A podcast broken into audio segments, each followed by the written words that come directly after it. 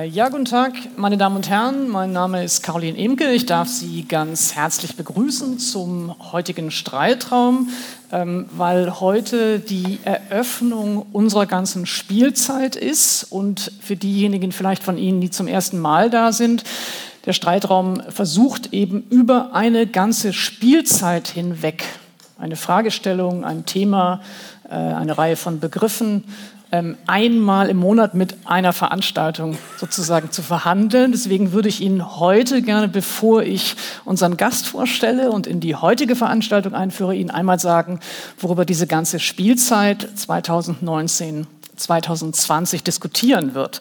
Ähm, die Überschrift ähm, ist ausnahmsweise einmal englischsprachig und heißt Brave New Bodies, Brave New Humanity.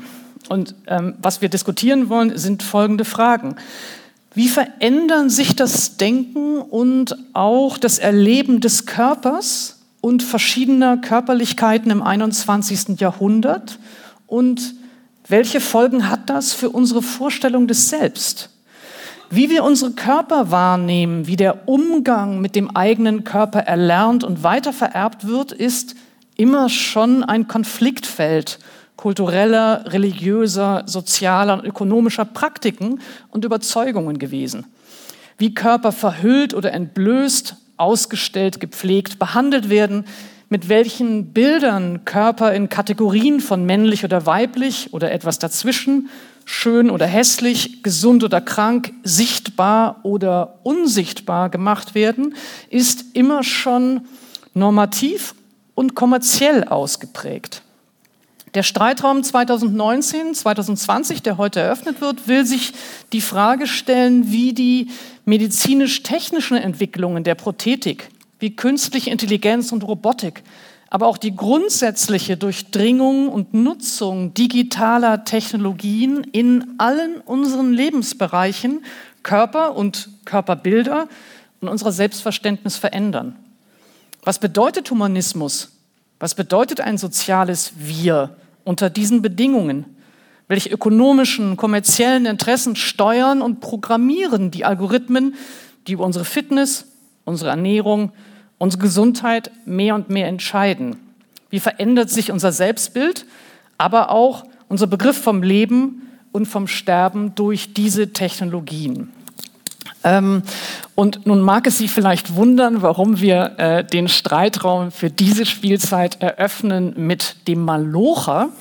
Ähm, aber das Buch, äh, um das es heute auch und vor allem geben wird, nämlich Jenseits von Kohle und Stahl, eine Gesellschaftsgeschichte Westeuropas nach dem Boom von unserem Gast Lutz Raphael, ähm, könnte meiner Ansicht nach nicht besser sein. Es gibt, glaube ich, kein besser passendes Buch als dieses Buch, um diese Spielzeit zu eröffnen, weil Professor Raphael eben nicht nur die Geschichte des Körpers, aber eben die Geschichte der Deindustrialisierung in Westeuropa erzählt und darin auch die Auswirkungen auf ähm, ja, die Industriearbeiter, für die der Körper eben eine besondere Rolle gespielt hat, wie ähm, Digitalisierung ähm, sehr, sehr stark ähm, sowohl das Bild des Wirtschaftens, das Bild der Organisationsstruktur von Unternehmen verändert hat, aber damit eben auch die körperliche Arbeit verändert hat, den Lebens- und Erfahrungsraum von Arbeitern verändert hat. Und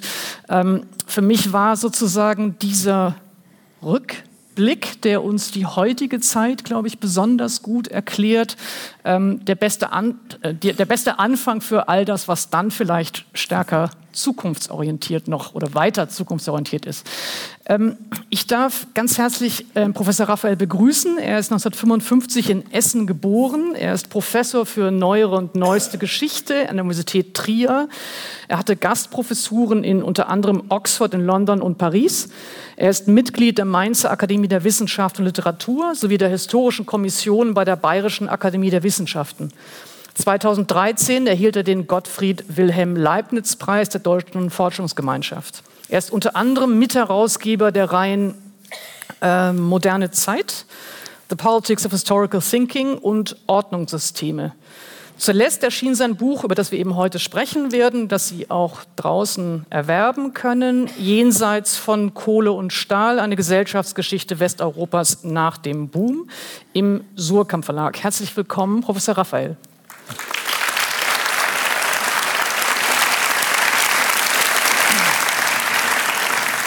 Ähm, äh, wir werden den äh, den Teil des Podiums äh, miteinander so strukturieren, dass Professor Raphael zunächst einen Einführungsvortrag halten wird. Ich habe ihn ein bisschen gebeten, speziell auf unser Thema zugeschnitten zu sprechen. Danach haben wir miteinander vielleicht eine Stunde, eine Viertelstunde noch mal Zeit, miteinander zu sprechen. Und ich werde versuchen, ein bisschen auch auf das Buch mich noch zusätzlich zu beziehen. Und dann, wie immer im Streitraum, öffnet sich das Forum noch einmal und Sie können gerne Fragen stellen. Bitte warten Sie dann netterweise, bis Sie das Mikrofon haben haben, damit nicht nur wir, sondern auch die anderen sich verstehen können. Äh, Professor Raphael. Ja, zunächst einmal äh, ganz herzlichen Dank für die Einladung, äh, hier heute Abend meine Dinge vorstellen zu können, die ich in meinem Buch äh, entwickelt habe, dann aber vor allen Dingen auch äh, zu diskutieren.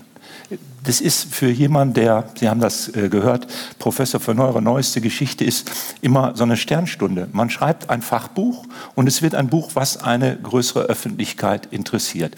Das bestätigt mich immer darin, dass man, wenn man Historiker ist, ein glücklicher Wissenschaftler sein kann, denn manchmal gelingt es uns, das, was wir behaupten zu sein, nämlich Fachleute, um Gegenwartsprobleme gewissermaßen abzuholen und in der Vergangenheit, der jüngsten Vergangenheit, danach zu schauen, wo kommen die vielleicht her? Wo ist es vielleicht komplizierter? Was sind längere, äh, gewissermaßen erklärbare Kausalitäten, sodass man nicht schnell alles ändern kann, aber auch nicht äh, kapitulieren muss vor Zeitläufen. Das ist etwas, was uns immer so vorschwebt, warum wir überhaupt vom Steuerzahler bezahlt werden. Ja? Äh, und wenn das dann eintritt, dann ist man erst einmal nur glücklich. Ob Sie auch glücklich sind, das müssen Sie nachher beurteilen. Denn ich habe äh, den Job jetzt und die Möglichkeit, Ihnen erstmal kurz vorzustellen, äh, wieso dieses Buch Jenseits von Kohle und Stahl und das Thema da drin, Abschied vom Malocher und Ende der Maloche, äh, etwas zu dem großen Thema beitragen kann, was ja den Streitraum in dieser Spielzeit wirklich beherrschen soll. Äh, das ist nicht selbstverständlich. Denn zunächst einmal müssen Sie sich klar machen, und das möchte ich Ihnen zumindest äh, sagen, damit Sie dann gleich mitdenken, ja, warum sagt er jetzt nichts dazu? Dass natürlich in dem Folgenden einige Dimensionen, die für dieses Thema wichtig sind, erstmal hier gar nicht von mir vorgestellt werden. Dazu gehört die politökonomischen Rahmenbedingungen. Denn Deindustrialisierung, so ein Plastikwort, wie ich das nenne, was aber gleichzeitig einen fundamentalen, lang anhaltenden Prozess in den vor allen Dingen westeuropäischen, aber auch in anderen Ländern bezeichnet. Äh, der, dieser Prozess passiert natürlich nicht wie Naturgeschichte, sondern der ist gemacht und diese politökonomische Dimension, darüber können wir vielleicht nachher sprechen, jetzt im Folgenden erstmal nicht. Genauso wenig gehe ich auf etwas ein, was mir in dem Buch ganz wichtig ist, nämlich den Zusammenhang zwischen Veränderungen im Bildungswesen, vor allen Dingen in den Veränderungen hinsichtlich der beruflichen Bildung von Menschen in der Zeit zwischen 1970 und 2000 und dem, was in den Arbeitswelten vor allen Dingen von industrieller Produktion passierte und passiert. Wie sind westeuropäische Gesellschaften in die sogenannte Wissensgesellschaft gewandert? Das Thema werde ich jetzt gleich nicht behandeln. Und der dritte Punkt, der ist mir auch ganz wichtig.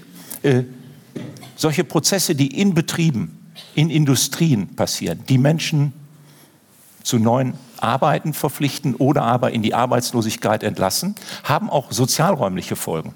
Nicht nur, dass bekanntlich ganze Industriebrachen entstanden sind, sondern die Wohnräume, aber darüber hinaus auch ganze regionale Konfigurationen von Arbeit, Wohnen haben sich grundlegend verändert.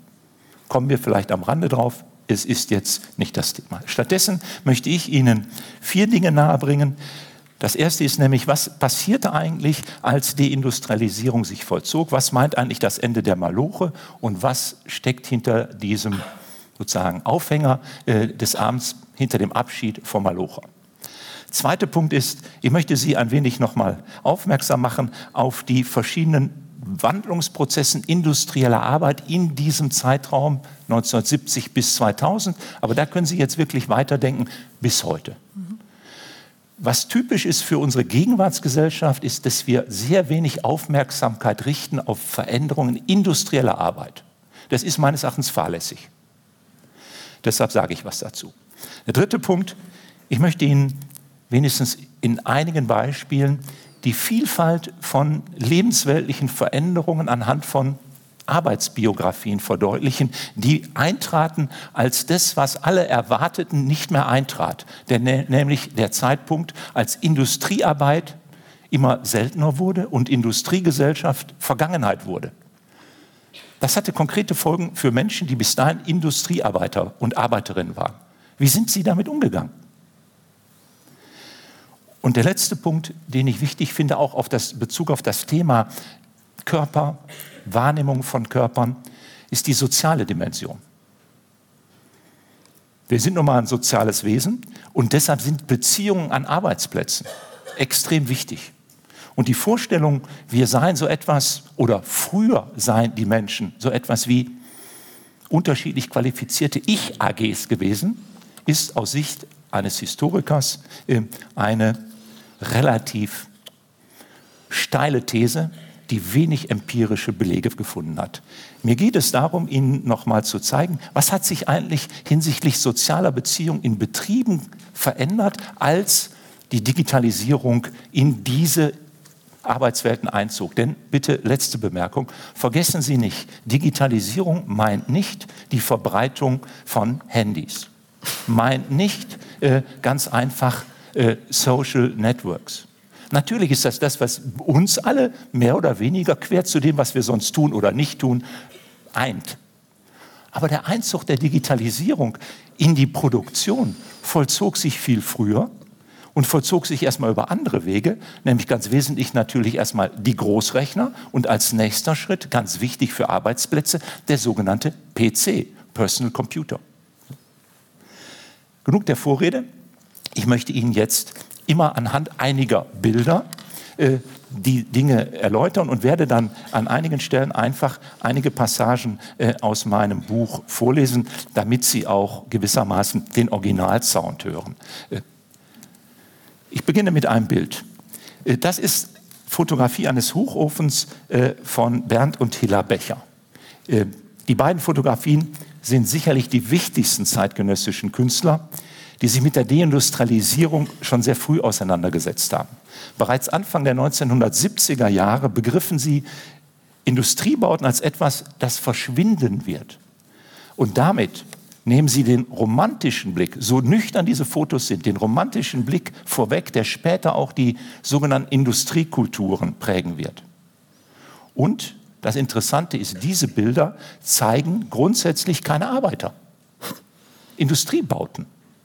So besichtigen wir die heute auch. Darin sehen Sie gewissermaßen in diesen Bildern, und häufig sind Künstler ja diejenigen, die ganz früh als Seismographen der Veränderungen auftreten, was wir dann kollektiv vollzogen haben. Wir haben uns von dieser Industriegesellschaft in, um, im Verlauf einer Generation verabschiedet. Wir bearbeiten sie im Modus der Musealisierung, der Besichtigung. Ich habe das in meiner sozusagen Heimatregion, dem Ruhrgebiet, mit Freude erlebt, weil dort sind die Industriebrachen, längst nicht alle, aber viele, industriell, also museal, industriekulturell bespielt worden. Das ist gut. Aber es ist etwas vollkommen anderes. Es deckt auch gewissermaßen äh, eine Vergangenheit zu und ist ein Pflaster auf eine soziale Wunde. Was bedeutet aber Abschied von der Maloche, denn das ist das, was in solchen Industriebauten vollzogen wurde. Schwere körperliche, teilweise gefährliche, gefährdete, gefährdete Arbeit. So. Dazu möchte ich Ihnen die Perspektive von Betroffenen kurz vorstellen. Im britischen Bergbau etwa verloren zwischen 1985 und 2000 mehr als 175.000 175.000 Menschen ihren Arbeitsplatz. Die Hälfte von ihnen blieben beschäftigungslos, wurden chronisch krank, Invaliden oder Frührentner. Andere fanden Teilzeitbeschäftigung oder nur eine, aber nur eine Minderheit fand im ersten Jahrzehnt nach dieser Entlassungswelle in den 80er Jahren wieder einen Vollzeitjob. Eine Studie zu den Bergarbeiterregionen in Yorkshire kommt zu dem Ergebnis, dass in der Mitte der 1990er Jahre gut 40 Prozent der ehemaligen Bergleute unter 65 arbeitslos, krank oder im Vorruhestand waren. Soweit, so gut. Aber dann gibt es äh, interessante Stimmen. Ein ehemaliger Bergmann und aktiver Unterstützer des Streiks von 1984, 85, äh, Sie, die Älteren von Ihnen werden sich daran erinnern, na, eine Konfrontation zwischen äh, den, äh, dem radikalen Flügel der äh, britischen Bergleute und der Thatcher-Regierung. Also einer der Aktiven bemerkt in einem Interview, ich übersetze jetzt, Maggie Thatcher hat die Zechen geschlossen, wohl wahr. Aber ich denke, sie hat mein Leben gerettet. Ich war 51, als ich aufgehört habe. Und ich wäre weitere 15 Jahre unter Tage gewesen, wenn die Zechen weiter geöffnet geblieben wären. Aber was wäre aus mir nach weiteren 15 Jahren unter Tagen geworden? Zweifellos ist die Situation britischer Bergarbeiter eine ganz besondere, aber Terry Sargent, so heißt der Mann, Bemerkung über das unerwartet und zunächst natürlich ungewollte frühe Ende seiner Berufskarriere weist auf die Ambivalenzen hin, die mit dieser Form des Abschieds vom Malocher in allen drei Ländern verbunden waren. Diejenigen, die vor 1940 geboren worden waren, kamen vielfach nicht mehr mit den neuen industriellen Arbeitswelten des anbrechenden Computerzeitalters in Berührung. Sie wurden zu so etwas wie die Veteranen einer vergangenen Industriekultur.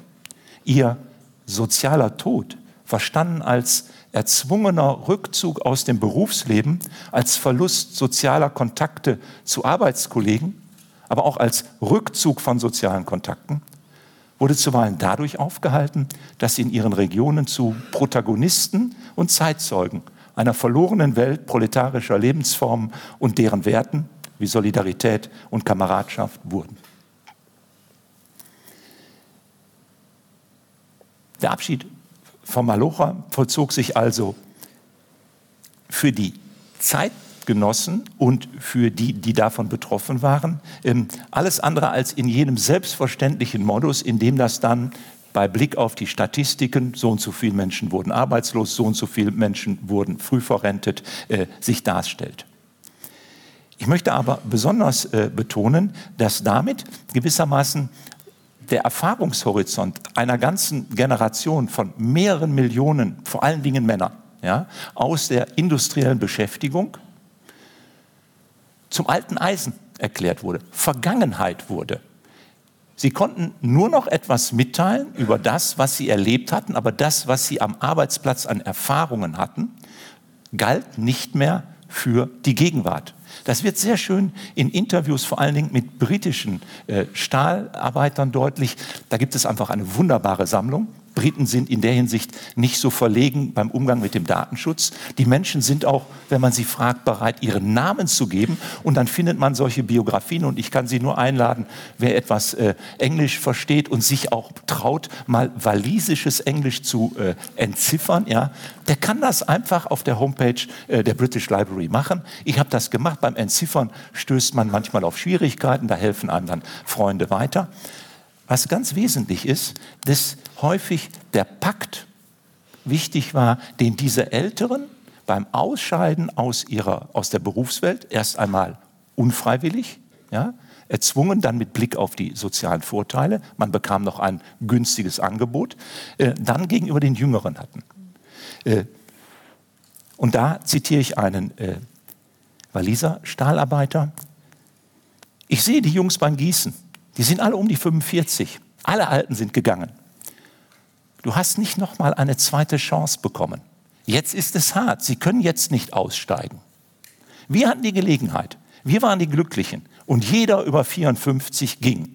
Ich war 57, 57,5. Dann kommt das Interview noch ein bisschen weiter.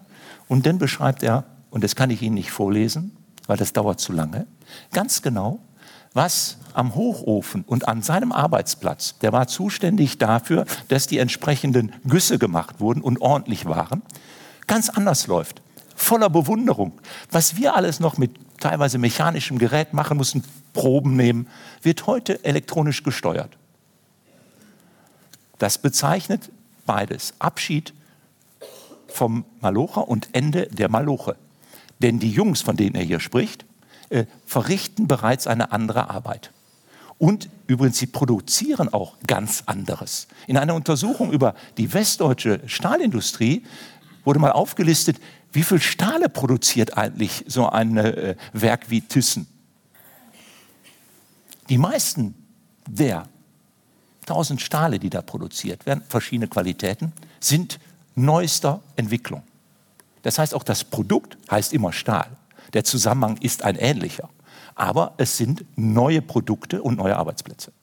So viel zu diesem Abschied äh, vom Malocher. Kommen wir zum nächsten Punkt, der dritten industriellen Revolution, also vor allen Dingen der Einführung von digitalen Steuerungsmechanismen, sowohl für die Produktion, aber auch für die Organisation von Arbeit und den entsprechenden Kommunikationsflüssen. Letzter Schritt dann auch zwischen der Produktion, dem Betrieb, dem Unternehmen und den Kunden. Wie haben sich Arbeitswelten verändert? Unsere Vorstellung ist, da werden Sie mir vermutlich zustimmen, wenn Sie nicht direkt mit industrieller Arbeit zu tun hatten in Ihrem Leben, äh, durch Montanindustrie und als zweiter großer, sozusagen großes Bild der Fließbandproduktion geprägt. Natürlich ist die Vielfalt industrieller Arbeitsplätze viel größer. Aber ich will Ihnen wenigstens drei Grundformen vorstellen, weil da schon ganz unterschiedliche Körperlichkeiten eine Rolle spielen. Das erste Bild zeigt Ihnen das, was wir erwarten. Das ist eine Fotografie aus einem Renault-Werk 1974 aufgenommen. Äh, ich weiß leider nicht äh, von wem. Äh, es ist eine Aufnahme am Montageband des, legendären R5. Es sind zwei Arbeitsmigranten zu sehen, ein sehr junger im Hintergrund, ein älterer Arbeiter. Und der ältere verschiebt gerade einen Kastenwagen mit vermutlich Montageteilen. Beide tragen wie Sie sehen, Blaumänner. Erkennungszeichen der Handarbeiter, gar keine Frage. Ihre Arbeitsumgebung ist aber bereits eine neue Fabrik. Das sehen Sie vor allen Dingen am Dach. Es ist nicht das alte Stammwerk in Billancourt. Äh, dort gibt es auch entsprechende Hebehilfen bereits. Sie sehen diese schwarzen äh, Stromleitungen runterhängen. Aber, und das scheint mir typisch, wenn Sie in den Vordergrund äh, links schauen, es sind dort Nischen. Die sind gefüllt an der Stelle mit äh, Teilen, die mont montiert werden müssen, aber die sind so abgelegt, wie es die beiden ja, äh, wollen. Das ist typisch. Äh, gerade eigentlich alle äh, Montagefabriken, vor allen Dingen in Frankreich und Großbritannien, sind voll solcher Nischen, in denen sich der, die Privatsphäre der Arbeiter äh, entfalten konnte. Das wird vielfach äh, geschrieben und wurde natürlich vor allen Dingen von den Werksmeistern und von den Personalabteilungen bekämpft, übrigens erfolglos. Das ist ein Foto ebenfalls aus einem Automobilwerk, 25 Jahre später. Hier sehen Sie die Revolution der Automobilmontage. Es sind Montageteams, die die Karosserien jetzt äh, bearbeiten und die Teile einbauen. Jeder Arbeiter macht in diesem Verfahren mehrere Handgriffe und erledigt mehrere Aufgaben. Eventuell wechselt er sogar die Position mit seinen Kollegen. Wir haben keine mechanische Taktung mehr, aber wir haben natürlich, hier aber auf dem Bild nicht erkennbar, Zeitvorgaben. Wir haben auch inzwischen, 25 Jahre später, viel höhere Qualitätsanforderungen. Die Montagsautos sind verschwunden. Äh, und wir haben schärfere Kontrollen. Die Qualitätskontrolle wird zu einem gewissermaßen Fetisch der Automobilindustrie. Und wir haben, schauen Sie mal, eine Fabrik, da wäre die viel zitierte Hausfrau glücklich, wenn sie den Boden so gebonert bekäme. Und wir haben. Alle in weiß. Bitte? Alle in weiß. Genau. Die Arbeitskleidung, der Blaumann ist weg. Alle in weiß. Aber schauen Sie genauer hin, mit individueller Variationsfreiheit. Im Auto, der Kollege hat sein T-Shirt angehalten. Wir haben es mit teamorganisierter Montagearbeit zu tun. Meist, die meisten, die dort Arbeit verrichten, es ist eine Anlernarbeit, haben, je nachdem, vor allen Dingen in der Bundesrepublik, in Teilen von Frankreich, sehr hohe fachliche Qualifikationen. Ich mache weiter äh, mit den Arbeitsplätzen. Und dieser Arbeitsplatz, diese Form des Arbeitsplatzes ist natürlich auch Gegenwart. Das ist die Revolution. Das ist umgestellt worden mit vielen komplexen, übrigens äh, Konflikten auch in den einzelnen äh, großen Unternehmen, in den einzelnen Betrieben. Äh, das äh, ist, hat natürlich dazu geführt, dass es bei diesem Prozess der Umstellung Gewinner und Verlierer auf Unternehmensebene gab. Das ist klassische alte Arbeitsplatz, der sich nochmals verändert hat. Das ist der Einzelarbeitsplatz an einer Produktionsmaschine. Das ist das, was zum Beispiel schon äh, Marx, als er die große Fabrik beschrieb, vor Augen hatte. Nur an die Stelle der mechanischen Steuerung, der entsprechend mechanisch oder dann über Hydra Hydraulik eingesetzten Kräfte der Maschine, haben wir es jetzt mit digitaler Steuerungstechnik zu tun. Und das eben seit den 80er Jahren im westdeutschen Maschinenbau etwa Ende der 80er Jahre weitgehend flächendeckend eingesetzt. Ich zitiere aus dem äh, Text, den wir dazu äh, verfasst haben. Der Schulbuchverlag Westermann, das große Lexikon der Berufe aus dem Jahre 1984, stellte mit diesem Foto die, den Bearbeiter äh, einer Werkzeugmaschine vor und beschreibt die Tätigkeit. Diese Tätigkeit bestehe darin, ich zitiere, eine mikroprozessorgestützte Anlage ja, so einzurichten, dass diese serienmäßig gedrehte Teile wie Schrauben, Bolzen, Rädchen selbsttätig, nachhaltig und möglichst störungsfrei herstelle. Dieser Facharbeiter, und es sind Facharbeiter, die an diesen Maschinen arbeiten, zumindest in der Bundesrepublik, zum, in anderen Ländern, wegen Großbritannien, Frankreich, zum Teil nur, für diese neuen Facharbeiter gehörte der industrielle Produktionsprozess, also das, was das Werkstück verändert, eigentlich gar nicht mehr zum, Arbeits, zum Arbeitsbereich.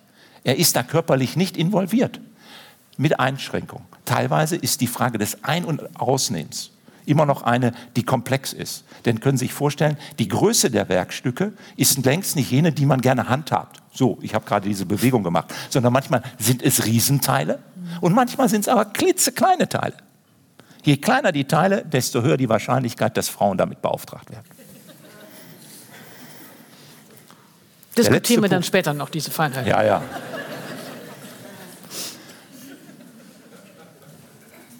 Bildschirmtätigkeit. Ganz früh in der Chemieindustrie. Man steuert komplexe Prozesse, die natürlich nicht von Hand geregelt werden können. Gott bewahre. Ja? Flexible, also Sie sehen, und das ist eine Steuerungsarbeit, die muss zeitunabhängig erfolgen, ist häufig über Schichtarbeit äh, organisiert und bedeutet enorme Aufmerksamkeitsanforderungen, äh, vor allen Dingen äh, für die, die Augen und natürlich auch den Kopf, äh, denn diese Prozesse dürfen nicht aus dem Ruder laufen. Okay, so. Das sind industrielle Arbeitsplätze, die drei Typen. Äh, die werden auch übrigens unterschiedlich gemischt. Sie finden natürlich Arbeitsplätze, wo das kombiniert ist. Darüber kann ich Ihnen jetzt gar nichts erzählen, sonst würden Sie sich langweilen und einige von Ihnen eventuell sogar einschlafen. Was mir aber wichtig erscheint, ist, das haben Sie jetzt vielleicht an diesen schlichten Bildern gemerkt. Das ist meine erste These, dass die Anforderungen an die Arbeitskörper, wie ich das jetzt nennen möchte, nach dem Ende der Maloche in den verschiedensten Arbeitsbereichen, die wir insgesamt kennen, viel ähnlicher geworden sind. Denn eins ist entscheidend, das Kopf und Handarbeit viel enger aufeinander bezogen sind, miteinander zu kombinieren sind. Die Vorstellung, Menschen würden irgendwie nur Handlanger sein, vergessen Sie das. Noch da, wo die schlichtest zu beobachtende Handarbeit tätig ist, ist heutzutage fast immer digitales Trennen und Kopfarbeit notwendig. Die Verbindungen sind komplex und wir kennen deshalb auch neue Belastungen ganz neue Belastung, zum Beispiel durch einseitige Dauerbelastung von Sinnen, aber auch von zum Beispiel unseren Sehnen beim Schreiben. Äh, und wir haben natürlich eine neue Berufskrankheit, an die ja gar keiner gedacht hat vorher. Stress. So, jetzt komme ich zum nächsten Punkt. Was bedeutet das eigentlich für diejenigen, denen das widerfahren ist?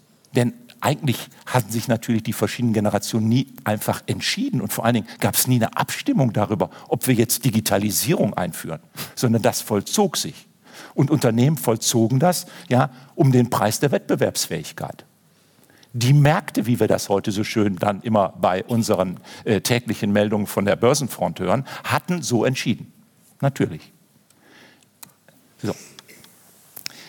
Der Film Billy Elliot, äh, der kam im Jahr 2000 in die Kinos und wurde ein Riesenerfolg. Und er führte die Zuschauer in die Zeit des britischen Bergarbeiterstreiks zurück.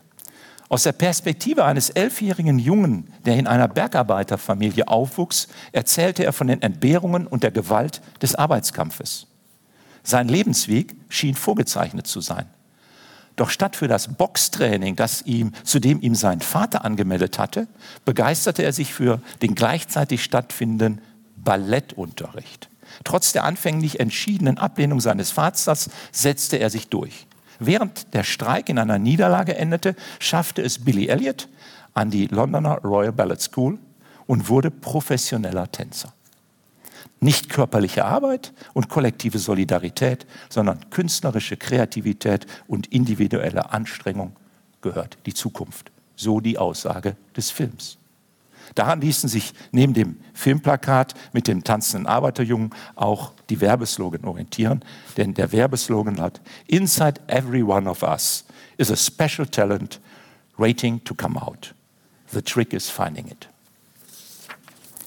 Das ist natürlich der fiktive Weg aus der Welt der Maloche. Der glückliche Sprung äh, eines Arbeiterjungen in eine ganz andere Welt der Kreativität und der Künstlerfreiheit.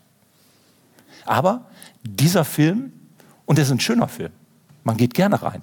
Er ist auch nicht einfach unkritisch. Ja? Das ist eine interessante Produktion, ist aber typisch für das Meinungswissen, wie ich das nenne, mit dem eigentlich in allen drei Gesellschaften in jener Zeit dieser Umbruch begleitet wurde.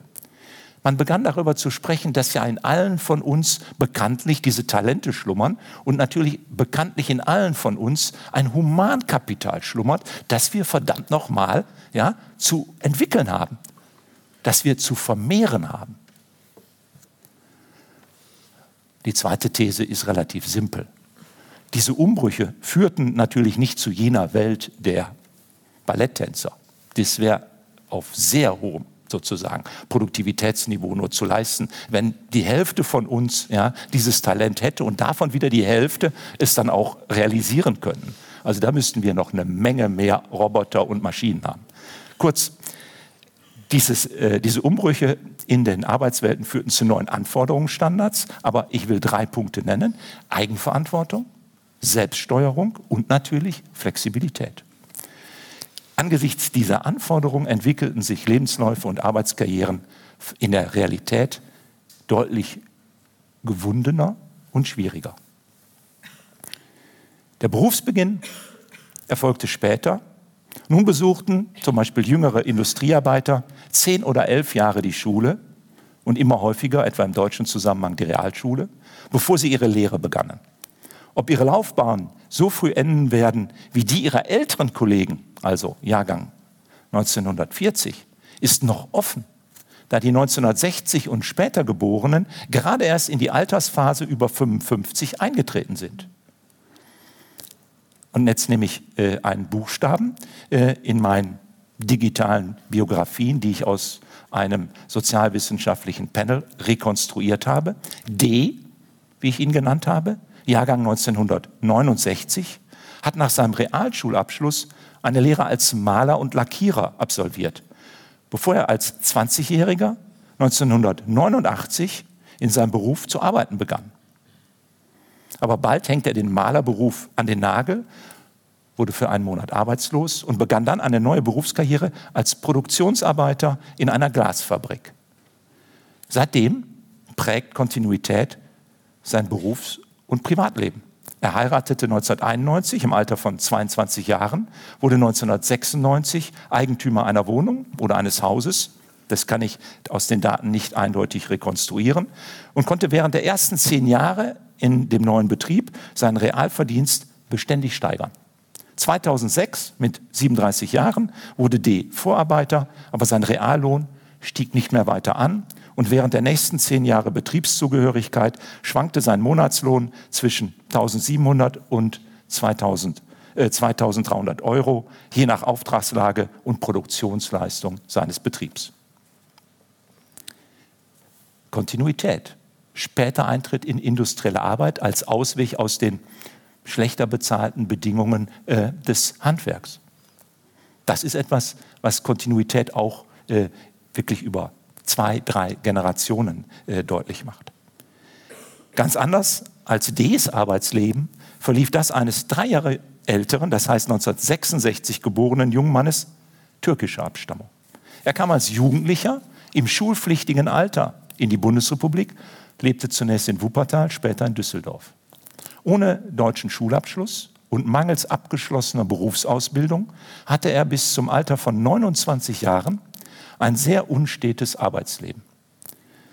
Mehr als zwölf Jahre war er offenbar auf der Suche nach einem guten Job, ist viermal entlassen worden, wurde dann arbeitslos und durchlief mehrere Branchen. Das Ende der Provisorien und Experimente kam, als er 1995, mittlerweile 29 Jahre alt, als Hubwagenfahrer in einem Stahlwerk eingestellt wurde. Dort wechselte er später in die Gießerei. Für das Jahr 2001 haben wir die letzten Informationen. Im Alter von 35 arbeitete er immer noch im selben Job, in derselben Firma und hatte seit 1992 dieselbe Partnerin. Sie sehen, hier haben wir diese Flexibilität als auferlegten Zwang, irgendetwas zu finden, wenn man die neuen Ansprüche an berufliche und schulische Qualifikation nicht erbrachte. Es zeigt aber auch, dass der Blick allein auf Arbeitslosenstatistiken irrig ist, insofern als es die Frage ist, wie ordnet sich Arbeitslosigkeit in eine berufliche Karriere ein. Damit will ich nicht Arbeitslosigkeit als Schicksal irgendwie wegreden, nur diesen Blick, der uns aus der Statistik eigentlich so geläufig ist. Ab 3% dürfen wir durchatmen, ab 8% müssen wir nervös werden und ab 15% gehen die Alarmglocken an ist zu kurz. Häufig ist es, dass vor allen Dingen junge Männer wie Frauen diese Umbruchphase der Deindustrialisierung mit solchen gewonnenen Lebensläufen bezahlen mussten, weil dort, wo die industrielle Arbeit wegfiel, Wuppertal und Düsseldorf, die entsprechenden anderen Arbeitsplätze nicht vorhanden oder nur spärlich vorhanden waren oder aber so vorhanden waren, dass sie eigentlich nur kurzzeitig eine Chance boten.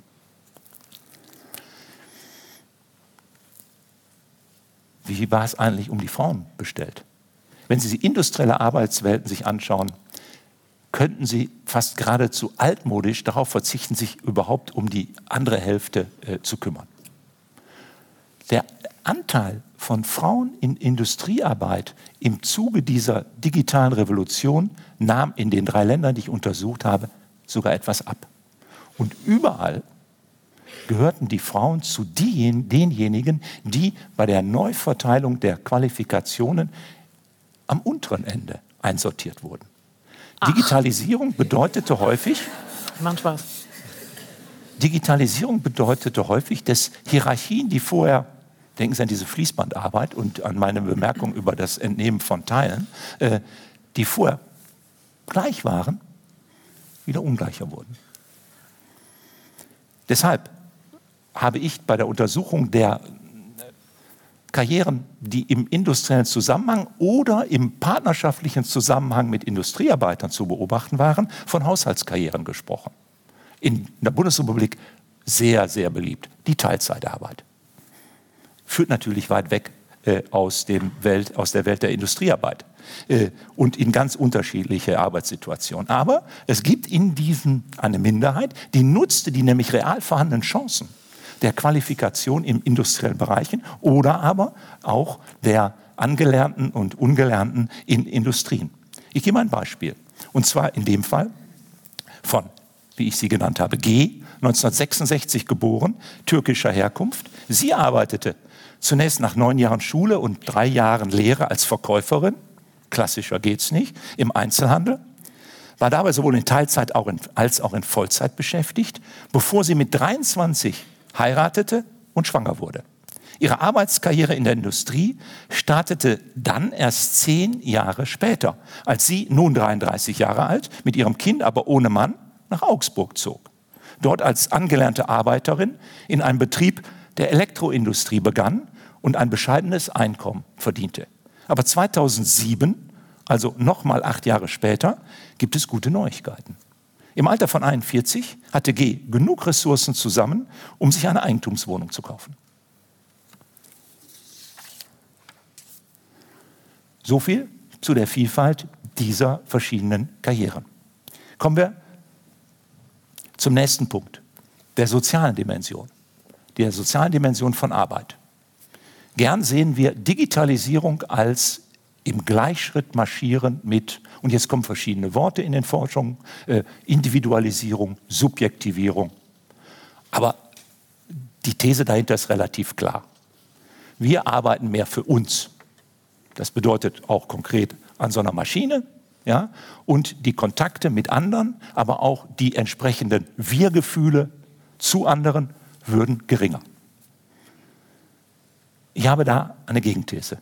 Mit der technologischen Revolution wuchsen die Anforderungen an Kooperation innerbetrieblich und dann zwischen Betrieben und damit aber auch die Chancen für größere Partizipation. Und gleichzeitig, und das ist das Verrückte, wuchs und verdichtete sich die Kontrolle über die Leistung und die Abläufe von Arbeit.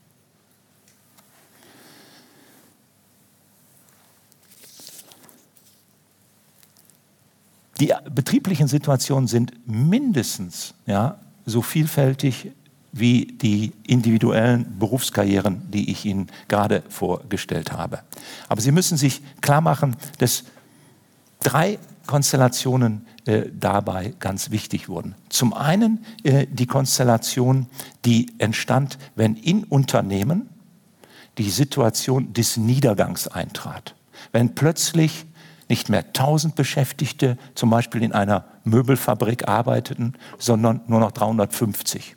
Und das Überleben des mittelständischen Betriebs und solche Schicksale gab es dann in Frankreich, in der Bundesrepublik, in Großbritannien, in den unterschiedlichsten Branchen, nicht nur in der Möbelbranche.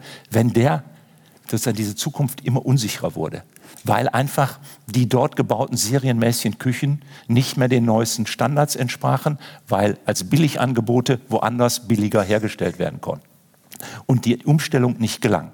Dann kann man beobachten, wie dieses Schicksal des Unternehmens auch abfärbte auf den Zusammenhalt der Belegschaften. Wie die Belegschaften eigentlich in der klassischen Reaktion rette sich wer kann, raus wollten oder aber jeder für sich schaffte. Und die Effekte, die vorher da waren, dass man nämlich zum Beispiel das, was man immer machen muss, gut machte, zu improvisieren, wenn irgendetwas ganz schnell fertig werden musste. Die Serie muss noch raus. Ja, in mittelständischen Unternehmen immer eine Frage. Man hat Großkunden und die drängen auf Termine. Wenn man da Arbeit nach Vorschrift macht oder sich ein bisschen doof anstellt, kann man eine Menge bewirken. Das passiert aber in diesen Niedergangsphasen. Und gleichzeitig erleben das jüngere Arbeiter besonders dramatisch, weil die können unendlich viel. Die könnten auch zum Beispiel den Computer besser programmieren, um diese geforderte Flexibilität zu, äh, Flexibilität, äh, Flexibilität zu schaffen. Da ist aber ein Management dazwischen, was noch immer nicht kapiert hat, worum es geht. Das sind Krisensituationen. Da erleben Sie, wie Ressentiments, Verbitterung entstand. Nicht unwichtig. Verbitterung ist eine, meines Erachtens eine Emotion, die sehr schwer aus uns rauszukriegen ist. Der zweite Punkt ist Gegentendenz. Typischerweise setzen Unternehmensführungen in diesen äh, Jahrzehnten darauf, kooperative Arbeitsbeziehungen hinzubekommen. Nun wird man sagen, es ist in Deutschland, in Westdeutschland kein richtig großes Thema. Das sind wir hier gewohnt. Das kennt man schon in den 50er und 60er Jahren. Nun ja. Aber denken Sie mal an England und Frankreich, dann wird Ihnen sofort klar, das ist wichtig.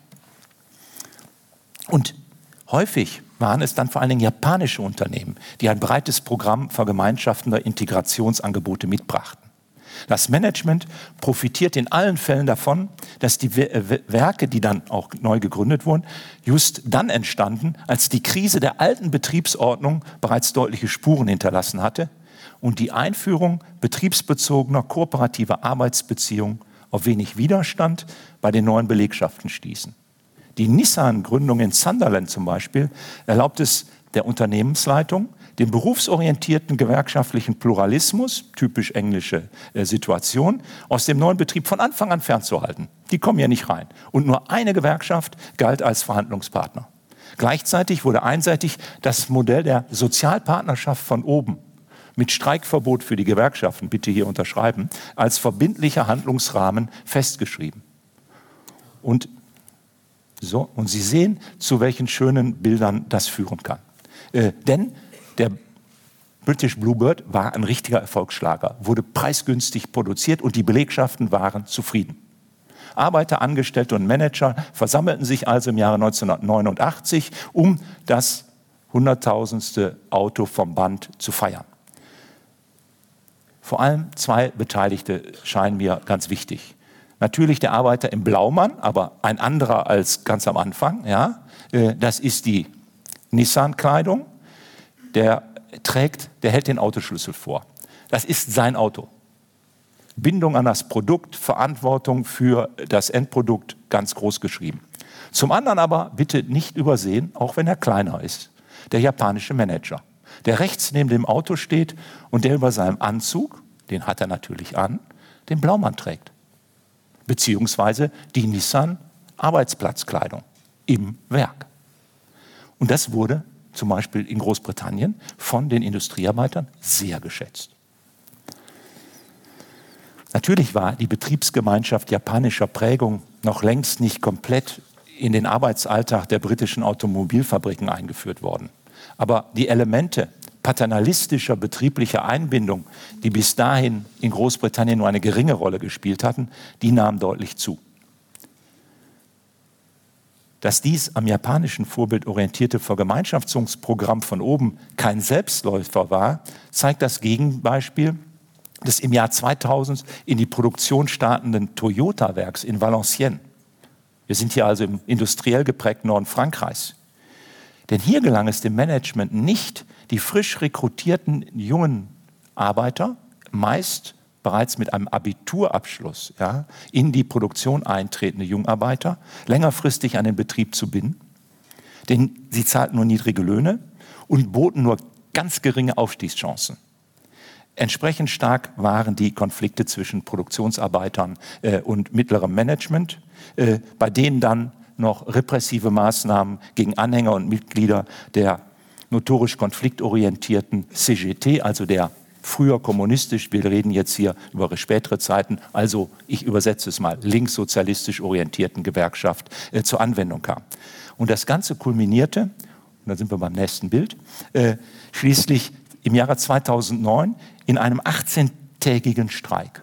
Nun sagen Sie, pff, das war der erste Streik bei Toyota seit dem Jahr 1950. Das ist dem Management so in die Knochen gefahren. Das war ein Thema bei denen, bis weit nach Japan. Was haben wir falsch gemacht? Offensichtlich einiges. Denn dieses Werk war in einer von Traditionsindustrien ja, verlassenen Region eingerichtet worden, aber im Unterschied etwa zu Sunderland, das ist eine ähnliche Situation, aber auch zum Saarland, äh, was etwa in, im deutschsprachigen Raum äh, das Beispiel der Wahl wäre, äh, hat sich hier konflikthafte Orientierung von Industriearbeitern auch über diese wirtschaftlichen Umbrüche und natürlich auch den entsprechenden Druck der Entlassung erhalten. Und Sie sehen hier neogelbe Streikwesten. Äh, die Gilets jaunes ja, sind in Frankreich eine ältere Tradition und nicht neu erfunden worden vor ein paar Jahren. Aber damit will ich nicht suggerieren, des Streiks gewissermaßen der Normalfall in diesem Umbruch gewesen sein. Der Befund ist deutlich, Streiks traten immer seltener ein und dies wurde ja auch immer als Argument benutzt, dass wir es hier mit einem Verlust von Kampfmöglichkeit, aber auch von Solidarität zu tun hätten. Dem würde ich entgegentreten.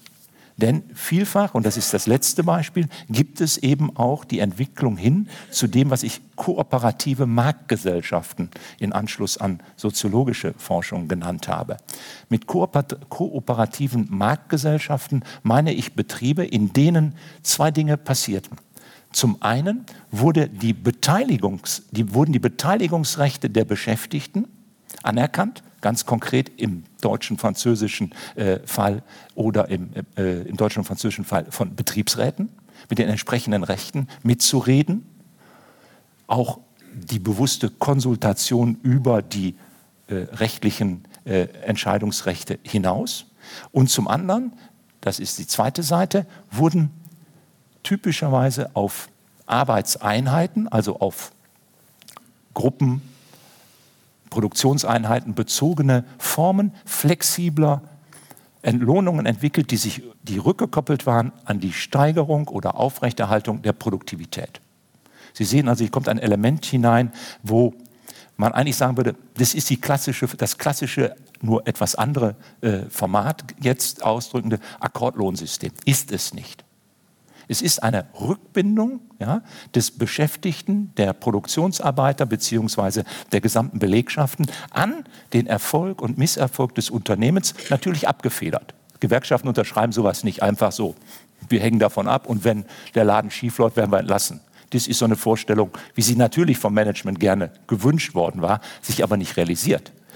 Da sind entsprechende äh, äh, Kompromisse drin. Aber das führte im Ergebnis dazu, dass plötzlich die uralte, teilweise schon belachte, belächelte Mitbestimmung deutscher Prägung als ein Produktivitätsvorteil sich herausstellte. Und heute zum Beispiel Hedgefonds, also ne, Sie kennen noch die üble Nachrede über diese Form von risikobereiten, äh, sozusagen an hohen Renditen orientierten Kapitalinvestitionen, dass solche ja, Fonds nicht mehr davor zurückschrecken, in Unternehmen zu investieren, die, nach, äh, die eindeutig und nachhaltig von betrieblicher Mitbestimmung und starker gewerkschaftlicher Vertretung geprägt sind. Das kann man nur verstehen, wenn man diesen Zusammenhang klar macht. Und damit komme ich zur, zur letzten These. Denn meine Beobachtung in den untersuchten Fällen ist, dass dieses, ich nenne es jetzt mal schlicht, menschliche Bedürfnis sowohl nach wechselseitigem Vertrauen in den Arbeitsabläufen, aber auch gegenüber dem Vorgesetzten und dieses Bedürfnis nach Anerkennung. Ja? Äh, mit entsprechenden sozusagen Forderungen informeller Vergemeinschaftung in der Arbeit ungebrochen ist und durch die technologischen Veränderungen sogar mehr Chancen bekam. Wenn ich sage Chancen, meine ich nicht, das war die bessere neuere Arbeitswelt sondern wie sich das umsetzte, das ist eine Frage von, von Interessenskonflikten. Und ich habe hoffentlich in der Kürze Ihnen deutlich machen können, dass da unterschiedliche Ergebnisse, vor allen Dingen in den drei Ländern, äh, zu beobachten waren. Äh, damit möchte ich aber auch der natürlich naheliegenden äh, Leitfrage, wie viel Individualisierung bzw. Subjektivierung von Arbeitnehmern und damit auch entsprechende Gestaltung von eigenen Körpern wir eigentlich in Rechnung stellen müssen, zumindest ein wenig Wasser eingießen. Nämlich die Beobachtung, dass überall, wo man dann gefragt hat, was ist eigentlich wichtig, Manager, aber auch Facharbeiter, äh, Produktionsarbeiter, die Antwort eigentlich gleich lautete. Der Berufsmensch der industriellen Arbeit, der industriellen Produktion, erwies sich als ausgesprochener Teamarbeiter und Gruppenmensch, dem die Anerkennung im sozialen Gefüge der Abteilung des Betriebs ebenso wichtig blieb wie die Anerkennung seiner individuellen Leistung. Also die Prognosen über den Siegeszug einer individualistischen Arbeitsethik und einer sozusagen instrumentalistischen Einstellung zur Arbeit erweisen sich aus dieser Perspektive, aus meiner Sicht jedenfalls, als kurzschlüssig und teilweise zu schnell abgeleitet aus bestimmten Sektoren der eher kulturellen Produktion, wo wir sowas natürlich beobachten können. Denn auf, den, auf die Auflösung von Sozialzusammenhängen reagierten die Betroffenen mit Bitterkeit und Ressentiments. Ich habe schon darauf hingewiesen. Ich schließe, erlauben Sie mir dieses polemische Bild äh, mit einem Hinweis. Das ist die Fotografie, eine Fotografie vom Wiesenhof der Geflügelfabrik nahe Magdeburg aus dem Jahre 2012. Dieses Foto gewährt also Einblick in die auch heute noch laufende Fließbandproduktion geschlachteter Hähnchen. Dahinter standen, wie Sie sehen, ja, Arbeiterinnen. Auch zu Beginn des 21. Jahrhunderts war das Fließband also aus westeuropäischen Fabriken nicht verschwunden, trotz Automatisierung und Gruppenarbeit. Und gerade in den Schlachtereien bestimmte es weiterhin den Arbeitsalltag und damit genau dort, wo es gegen Ende des 19. Jahrhunderts, man denke an die literarischen Skandalisierungen, ja, zum ersten Mal nämlich eingesetzt worden war. Vielen Dank.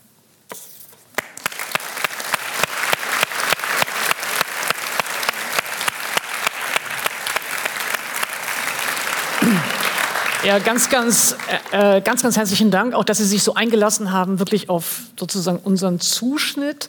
Ähm, ich würde ganz gerne ähm, das nehmen aus Ihrem Referat und ein bisschen kombinieren mit ein, ein, ein, etwas Material aus dem Buch und würde ganz gerne äh, unseren Teil des Gesprächs ähm, versuchen zu strukturieren. Es ist ein bisschen die Gefahr, ich bin derart beeindruckt und begeistert von diesem Buch, ähm, dass es die Gefahr gibt, dass ich ähm, äh, sozusagen viel zu viel habe, was mich interessiert. Und ich hoffe, dass ich trotzdem die verschiedenen äh, systematischen Fragestellungen und Zugriffe ähm, alle präsentieren kann. Ähm, mich interessieren drei Dinge, oder ich versuche es zu strukturieren nach drei Themenfeldern. Das eine sind eher tatsächlich die ökonomischen Transformationsprozesse. Ähm, dazu habe ich ein, zwei Nachfragen. Ähm, das zweite sind sozusagen die sozialen Erfahrungsräume. Man muss dazu sagen, dass Sie ja, das haben Sie hier in der Präsentation auch sehr, sehr schön gemacht und es ist auch in dem Buch ganz stark, Sie nehmen eben Arbeit als Knotenpunkt äh, sozialer Vergemeinschaftungen oder Strukturbildungen. Also insofern interessiert mich, wie durch die Veränderung der Arbeit selbst eben dann auch andere Formen oder möglicherweise weniger starke Formen ähm, der sozialen Bindung oder auch der Solidarität entstanden sind. Und der dritte Punkt ist einer, der sozusagen sehr viel stärker vielleicht in die Gegenwart auch hineinreicht, nämlich die Frage der Repräsentation. Ähm, äh, inwiefern werden Arbeiter, nicht nur Industriearbeiter, aber eben Arbeiter oder auch diejenigen, die in eher prekären Beschäftigungsverhältnissen heutzutage arbeiten, in vielleicht dann eher dem Dienstleistungssektor und nicht unbedingt mehr äh, sozusagen der Industriearbeit, eigentlich repräsentiert? Warum sind die ähm, unsichtbarer, als das vielleicht der klassische Malocher noch war. Wir sind hier am Theater, wir sind spezifisch an der Schaubühne, die sehr, sehr stark ausdrücklich mit Thomas Ostermeier sich genau mit solchen Fragen beschäftigt, der ein großes Interesse daran hat, ähm, sozusagen eine bestimmte soziale Klasse auch eben eine Sichtbarkeit zu geben. Also deswegen ähm, gibt es ein paar Fragen und natürlich haben sie auch mit den gegenwärtigen populistischen und radikalen Bewegungen zu tun. Ähm, als radikale Bewegung verstehe ich sowas wie den Brexit. Ähm, äh, ja. Also dass wir sozusagen ein bisschen an die Gegenwart anschließen ja. und die Frage nach, äh, danach stellen, wie viel haben die damit zu tun? Mhm dass sich sozusagen ein Repräsentationsvakuum ergeben hat. Mhm. Ähm, bevor ich diese drei ähm, Komplexe sozusagen thematisiere, habe ich eine Frage, die hat eher was mit dem Begriff zu tun. Ähm, nämlich wir haben ja, und auch wir ausdrücklich, auch in der Einladung, und das hat sicherlich auch was mit der Betonung der Körperlichkeit zu tun, vom Malochen mhm. gesprochen und äh, auch eben vom Malocher. Ähm, äh, ich, ich habe jetzt nicht extra mehr für heute die letzten Texte von SPD-Vorsitzenden oder denjenigen, die sich um den SPD-Vorsitz bemühen, gelesen, aber ich würde vermuten, das Wort taucht darin gar nicht auf. Ähm, und es gibt dann ab und an, wird mal von kleinen Leuten gesprochen. Ähm, und ich habe etwas aus Ihrem Buch gelernt, das ich äh, vorher nicht wusste und das ich gerne sozusagen äh, Sie bitten würde, noch einmal zu erläutern. Dass nämlich ähm, dass kein Zufall ist, dass dieser Begriff so wenig auftaucht und dass es interessanterweise in Deutschland im Unterschied zu Frankreich und zu England, wo wir andere Begriffe haben, nämlich von Working Class äh, oder Classe Populaire äh, im Französischen, in Deutschland, aber das können Sie besser beschreiben, oder erläutern nochmal als ich, ist sozusagen eine Neutralisierung dieser Sprache gab, dadurch, dass man sich orientiert hat in der amtlichen Sprache an Begriffen, die viel mehr mit, ich sage jetzt mal etwas laienhaft, Arbeits- und Krankenversicherungsrecht wahrscheinlich zu, ah, okay, zu tun haben. Ähm, und dass es bei uns eben Arbeiter, Angestellte und Beamte gibt. Vielleicht können Sie ein bisschen etwas sagen über diese Begrifflichkeit, mhm. denn die scheint mir doch wichtig zu sein, auch für die spä unsere spätere Frage der Repräsentation. Ja. Äh, sehr gern, weil wir vergessen das immer. Äh, Sie werden äh, heute eigentlich nur noch ganz selten die amtliche Bezeichnung in Arbeitsverträgen für den Arbeiter. Das ist seit 2003 eigentlich weg, weil die, die letzten Reste Soweit ich das jetzt sehe, das ist natürlich bei Altbeständen immer schwieriger, aber rechtlich ist es so, dass im Sozialrecht der Unterschied zwischen Angestelltenstatus und Arbeiterstatus weg ist. Und das zeigt, das ist aber nur technisch. Aber dahinter steckt eine lange Geschichte, weil diese, der Begriff des Arbeiters, das wäre ja in etwa sozusagen hochsprachlich Malocher, äh, der war nach 45 mehrfach belastet. Erstens dürfen Sie nicht vergessen, die Nationalsozialisten waren eine Arbeiterpartei. Vergisst man immer gerne. Natürlich nur ein Titel. Aus der Eigenperspektive der äh, Arbeiterparteien, Sozialdemokraten wie Kommunisten, war es eine Unverschämtheit. Aber der Arbeiter äh, war ein viel gepflegtes ja, Symbol und deshalb wurde er auch repräsentiert. Also es gab nach 45 eine Menge für Demokraten Vorbehalte gegenüber dem Wort. Zum Zweiten, umso mehr als im Kalten Krieg man östlich eine DDR hatte, die nichts anderes tat, als ständig zu behaupten, sie sei ein Arbeiter- und Bauernstaat. Was immer das meinte. Das führte in der Bundesrepublik dazu, dass es die Gewerkschaften waren, die nach 45 das Wort Arbeitnehmer bis dahin eher so eine spezialistische, benutzt, spezialistisch benutzter Fachausdruck fürs Arbeitsrecht aufnahmen und das zur Etikette ihres sozusagen äh, Wirkens machten, mit dem Hintergedanken, damit können wir vor allen Dingen die Beamtenorganisation und die Angestelltenorganisationen bekämpfen. Lange Rede, kurzer Sinn. In den 70er und 80er Jahren das ist eine Dissertation, die gerade äh, in Tübingen äh, fertiggestellt wird, stößt gerade weil diese Deindustrialisierung einsetzt, diese eigentlich sehr weitsichtige Entscheidung, wir reden von Arbeitnehmern, auf das Problem des das, was man mitdachte, nämlich wir haben ja unsere Industriearbeiter, IG Metall, IG Bergbau, das war sowieso gesetzt, ja, dass man die nicht mehr hatte und vergaß. Und dass man zum Beispiel nicht wollte, dass extra zum Beispiel Veranstaltungen gemacht wurden, die mit den Problemen der Industriearbeiter und der Industriearbeit in diesen Phasen der Umstrukturierung mit Massenentlassungen, unklaren Zukünften, wie gehen wir um, ist die Frühverrentung das richtige Modell, wollen wir das als Gewerkschaften umgehen wollte, weil man ganz einfach die gerade gewonnenen Angestellten, ja, denken Sie an Ingenieure, Techniker, oder den ganzen öffentlichen Dienst nicht verprellen wollte. Aber also das ist, das ist eine deutsche Krankheit, sage ich jetzt mal, mhm. dass man dann sprachlos wurde.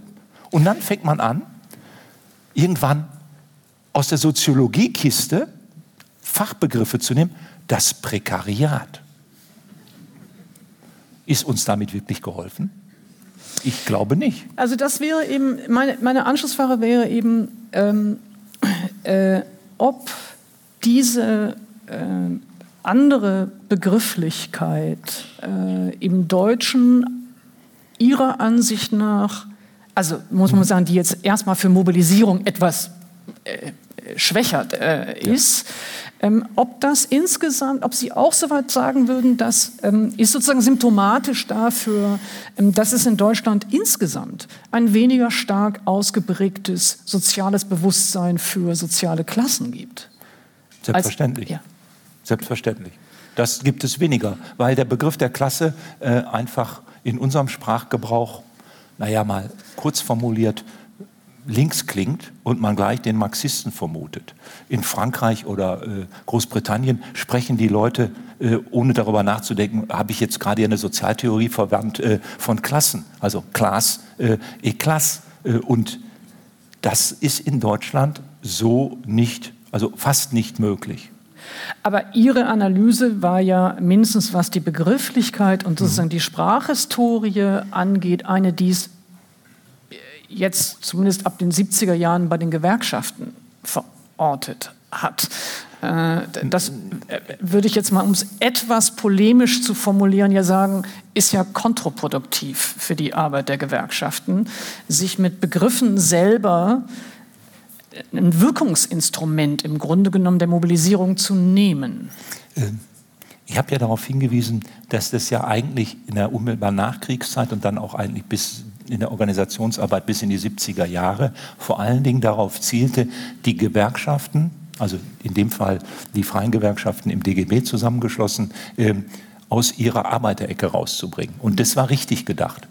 Also aus der Perspektive von, äh, strategischen Perspektive von äh, Gewerkschaftern, nehmen Sie, ich nehme immer gerne mein Musterbeispiel, die IG Metall, war es extrem wichtig, auch in den Angestellten-Sektor ja, hineinzukommen, diese Belegschaften insgesamt zu organisieren. Und es ist übrigens der IG Metall ja gelungen, die ja immer auch für die Annäherung der Positionen, also rechtlichen und tarifrechtlichen Positionen dieser unterschiedlichen Sozialversicherungskategorien gekämpft hatte, äh, das auch betrieblich durchzusetzen. Und sie hat das, glaube ich, auf der betrieblichen Ebene auch gut hingekriegt. Mhm. Äh, das okay. Problem taucht jetzt auf, als man keinen Begriff mehr hat, um jene zu benennen, die eigentlich etwas naja, mhm. schönfärberisch benannt werden, wenn man sie alle, sie sind Dienstleistungsangestellte, sehr schön.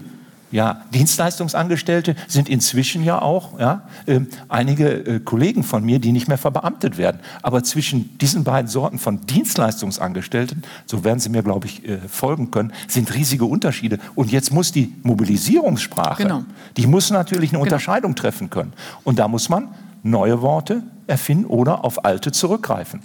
Übrigens ist dieses Problem, dass diese Begriffe abschmelzen, weil der Erfahrungshintergrund und die Imagination zurückgeht. Die war nämlich von diesem Malocher bestimmt, diesen ganz konkreten ja. Bildern, diesen Fabriken, die ich ganz anfangs gezeigt habe. Das ist natürlich auch in Frankreich äh, und in Großbritannien passiert worden. Und da können Sie auch sehen, dass natürlich von drumherum, also in unserem normalen Reden über Arbeitswelten, ein ganz anderes Wort wichtig geworden ist. Das andere Wort heißt Mitarbeiterin und Mitarbeiter. Ja. Ähm, nun gibt es einen zweiten Aspekt dieses ähm, Begriffs noch, also wenn ich noch eine ja. Nachfrage bei dem Begriff haben kann, nämlich dass, wenn wir von Malocha sprechen, Sie haben es jetzt eben auch gesagt, dann evoziert das ein bestimmtes Bild und wir, wir, wir, wir, sehen etwas vor Augen und das ist eben häufig in der Tat das Fließband, das ist häufig auch in der mhm. Autoindustrie und weniger in der Farm. Also äh, klar, das ist sozusagen schon eine Simplifizierung. Ähm, ähm, und mindestens ähm, bei mir und ich glaube auch in dem Großteil der Bilder aus dieser Zeit ähm, der Massenentlassungen, die dann zwischen 1970 folgende sozusagen drohten, ist es eben ein männlicher Körper, den ich vor Augen habe. Ähm, es ist, das war bei Ihnen jetzt anders ausdrücklich bei den Bildern, die Sie genommen haben aus dem Renault-Werk, war schon ein migrantischer äh, Arbeiter dabei zu sehen. Es ist meiner Ansicht nach einer wirklich auch der großen Vorzüge Ihres Buches, dass Sie ausgesprochen differenziert verschiedene Segmente von Arbeiterschaft sozusagen durchspielen. Auch speziell, das haben Sie jetzt ja heute auch gemacht, bei den individuellen Lebensbiografien, ähm, auch dort immer wieder auch migrantische ähm, äh, Biografien mitzuerzählen und auch Frauen mitzuerzählen. Deswegen würde ich ganz gerne einmal hier noch fragen, ob es ähm, ja, also ob sozusagen die Wahrnehmung dieses ganzen ökonomischen Transformationsprozesses ähm, doch mehrheitlich mindestens immer sich den männlichen Arbeiter vorgestellt hat, den männlichen Körper vorgestellt hat und eben die migrantischen Biografien oder die Frauenbiografien eher marginalisiert wurden. Ist das zutreffend? Ganz sicher, aber mit, also um das letzte äh, einfach nur mit Anschauung zu füllen in der Zeit und auch heute noch in Erinnerung ist uns natürlich die Entlassungswelle äh, der Stahlarbeit oder aktuell, was wird aus Bergleuten? Noch selbstverständlich. Da ist in der Regel ein entsprechender äh, Sozialpakt zustande gekommen oder zum Beispiel aktuell soll zustande kommen, während ich nicht einen ernsthaften Plan gefunden habe, der sich damit beschäftigt hätte, was passiert eigentlich mit den vielen Textilarbeiterinnen, die massenhaft ja, in den 70er Jahren in der Regel in kleineren und mittleren Betrieben entlassen wurden. Verschwunden. Weg. Das ist eindeutig in allen drei Ländern. Weil natürlich die Textilarbeiterin ist eine grundsätzliche, natürlich minoritäre Figur geblieben, die, Frau, die aber, äh, die, aber äh, die ist aber seit Beginn der Industrialisierung da. Und das finde ich schon eindrucksvoll. Das bestätigt nur das, was Sie sagen. Bei den Arbeitsmigranten ist das ein bisschen komplizierter. Die sind schon in der öffentlichen Wahrnehmung da, aber in einer ganz eigenen Weise und ganz besonders in Frankreich äh, und in der Bundesrepublik aus äh, naheliegenden Gründen. Äh, da ist die Vorstellung, die könnten doch jetzt mal gehen. Ne, die Rückkehrprämien, äh, die Frauen können mit den, zurück in den Haushalt. Also ich glaube, das ist sozusagen, richtig, die können richtig. zurück. Ja, ja, äh, äh, klar. Das ist, das ist immer die Rede. Wir haben dafür äh, äh seit Marx äh, ein polemisches, aber treffendes Wort. die rücken wieder zurück in die Reservearmee. Genau. Ja, klingt ein bisschen, Marx ist immer polemisch, aber die kann man dann auch mal wieder aktivieren. Und das haben Sie auch in diesem Beispiel, was ich äh, biografisch Ihnen gegeben habe, äh, ja durchaus auch realisieren. Und bekanntlich ist Wirtschaft Konjunktur. Und da braucht man das schon. Also ja, äh, und ich finde es interessant, wie eigentlich unsere Wahrnehmung von Körpern durch diese Grundunterscheidung industrielle Arbeit ist mehrheitlich männliche Arbeit, trotz der riesigen Umbrüche, technologisch gesprochen, ja, beibehalten wurde. Ja. Und es ist ganz interessant zu sehen, dass das nicht einfach, jetzt könnte man sagen, woran liegt das? Es liegt jedenfalls, da will ich Ihnen eine einfache Antwort gleich mal äh, sagen, vergessen Sie sie. Äh, es liegt nicht daran, dass einfach diese Industriearbeiter, die Manager, diese sozusagen Ensembles von Arbeitskollektiven sich mit Händen und Füßen gegen Frauen gewehrt haben. Ganz im Gegenteil gibt es ab den 80er Jahren jede Menge Initiativen, doch Lehrlinge, ja, Azubis, weiblicher äh, Natur zu gewinnen für die neuen Facharbeiterberufe. Und ich habe schöne Biografien gefunden. Wie gehen denn dann junge Frauen mit der Perspektive um im Blaumann, denn das ist noch die Situation in einem entsprechenden Kugellagerfabrik in Schweinfurt, umzugehen und ihre eigene Zukunft zu entwerfen. Die sind nämlich mal befragt worden. Und natürlich haben die Aufstiegsfantasien. Äh, äh, und das ist interessant. Von Unternehmensseite und von der Bildungsseite wurde das gefördert. Das ist die MINT-Fächer, und da sind wir nämlich bei dem Kernbestand, das gilt ja auch für Ingenieurinnen, ja, in die MINT-Fächer an der Stelle das Problem sind, verweist uns auf das Thema Bildungsrevolutionen äh, äh, und Veränderungen. Und dass Sie sehen, also es wird komplex, aber es hat sich verstärkt und ich glaube, es ist eine mitlaufende noch Kodierung, die man bei diesen Körperwelten mhm. äh, in Rechnung stellen muss. Ähm, äh, die erste Frage, die ich sozusagen hätte, die diesen Bereich ökonomischer Transformation ähm, von eben einer also Industrie, industriell geprägten Wirtschaft zu eher dann eben einer Dienstleistungswirtschaft markiert, ähm, hat schon auch mit der Frage von sozialen Erfahrungsräumen zu tun oder auch von Solidarisierungseffekten zu tun. Und das ist, das mich interessiert, warum es eigentlich nicht gelungen ist oder nicht ausreichend oder mir nicht bewusst genug entstanden ist, dass für diese neuen Berufsfelder in der mhm. Dienstleistungsbranche ebenfalls solche starken sozialen Erfahrungsräume oder eben soziale Vergemeinschaftungsbildungen entstanden ist. Warum ist das nicht möglich gewesen in sozusagen einem anderen, einer anderen Berufspraxis mhm. äh, ja. ein ähnliches Bewusstsein ja. auszubilden? Das ist eine ganz spannende Frage. Äh, ich habe die selber ja nicht bearbeitet, aber das ist die Frage, die man weiter bearbeiten muss. Ich habe ein paar Beobachtungen. Äh, deshalb, das, natürlich ist das richtig. Äh, die eine Antwort ist äh, die, wenn Sie eine Branche, ein Unternehmen neu aufbauen, ja, haben Sie die Chance, auch die Erfahrungshorizonte, die natürlich in irgendeinem Betrieb, der schon in einer Branche tätig ist, die da ist, eingebaut werden, einfach zu vergessen. Sie können wirklich neu gestalten.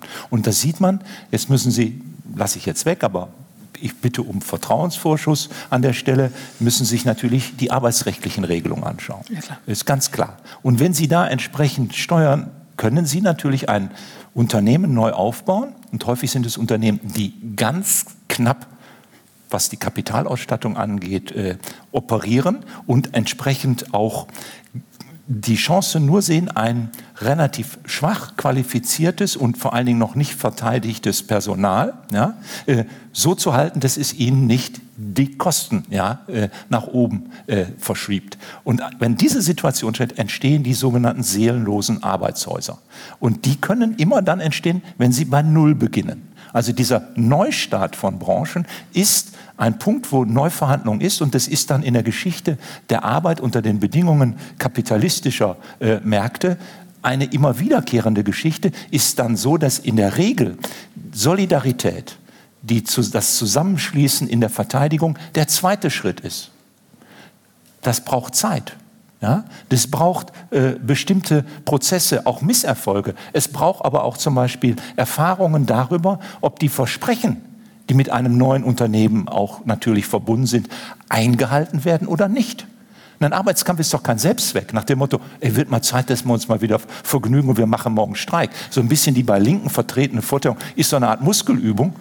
Bitte schön, das ist eine schlechte Tradition, sondern ein Streik und solche Arbeitskämpfe sind ein hohes Risiko für diejenigen, die das machen. Das heißt, sie müssen auch unterstellen, dass da der Leidensdruck so hoch ist. Dass das jetzt in den Logistiklagern inzwischen der Punkt erreicht ist, wo es auf der Kippe steht, ja, wo sich Amazon aufgefordert sieht, auch entsprechende Gegenpropaganda zu machen, weist darauf hin, dass vielleicht der Punkt erreicht ist. Als Sozialhistoriker überrascht mich das nicht. Äh, das ist die eine Antwort. Die zweite Antwort ist eine kleine Geschichte. Es gibt ja auch Firmen, die sind schon groß geworden in diesen neuen Branchen. SAP. Wir haben eine wunderbare Studie äh, meiner äh, Kollegin äh, Nicole Meyer-Ahuja, die hat sich angeschaut, wie wird eigentlich äh, Informatikarbeit in der Bundesrepublik und in Indien organisiert. SAP hat dort nämlich auch Niederlassungen und sie konnte das äh, und, äh, untersuchen. SAP hat in der Bundesrepublik eine Arbeitsstruktur, die voll und ganz dem entspricht, was betrieblich sozusagen als Produktionsgemeinschaft nach den Regeln der IG Metall, ohne dass die die haben, ja, funktioniert. Mhm. Das heißt, dort sind die da angekommen, worüber Sie jetzt fragen, geht das nicht? Doch. In Indien ist das ganz was anderes, aber es ist ein anderes Thema. Es ist bekanntlich nicht Westeuropa. Äh, so. Das mag reichen. Und der Rest sind noch konkrete Forschungen. Ich finde, äh, ein Punkt, wo wir sehr wenig, also da muss ich sozusagen die beteiligten Wissenschaften äh, rügen, äh, wissen, ist ja bei der Arbeit, die immer wichtiger geworden ist, das ist ja zum Teil Organisationsarbeit und das ist die Arbeit in den medizinischen Branchen. Und die sind ja weit weg von dem, was ich eingangs gesagt habe, nämlich also zu dem Bereich, dass es sich um Klein- und Mittelbetriebe handelt, die ganz hart gewissermaßen äh, an den Märkten und unter den Bedingungen von Vermarktlichung stehen. Dass das eine Tendenz geworden ist, wir nennen das dann Ökonomisierung, gebe ich gerne zu. Aber erst einmal ist das noch ein ganzer Bereich des öffentlichen Dienstes auch gewesen. Ich hätte meine Vermutung, wenn ja. andere gewesen oder vielleicht ergänzt es sich auch nur. Meine Vermutung wäre gewesen, dass bei der Frage, warum ist in den Dienstleistungssektoren eben nicht so eine starke Vergemeinschaftung oder Sozialbindung, ähm, hätte ich zum einen gedacht, hat es was mit der Dauer der Beschäftigungsverhältnisse zu tun, wenn sozusagen dauernd, dauernd, dauernd immer Leute gewechselt werden und ich auch gar nicht weiß, wie lange ich überhaupt in dem Betrieb angestellt oder in irgendeiner Weise beschäftigt sein werde, ähm, bilde ich auch nicht so großes Vertrauen aus. Also ja. ich hätte gedacht, es ist auch eine Frage von der Möglichkeit überhaupt von Vertrauensbildung. Und je prekärer das Beschäftigungsverhältnis, desto disruptiver sozusagen sind, sind die Beziehungen.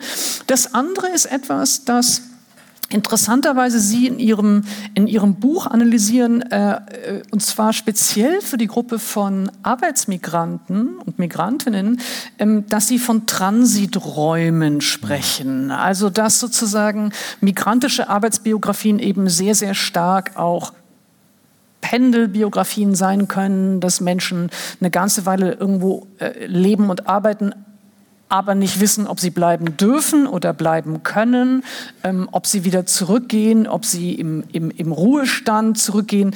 Und meine Frage wäre gewesen, ob dieser, dieser Zustand des Transithaft oder transitorischen, sagt man wahrscheinlich, also des, des nicht mehr stabilen inzwischen etwas ist, dass das neue Normal ist.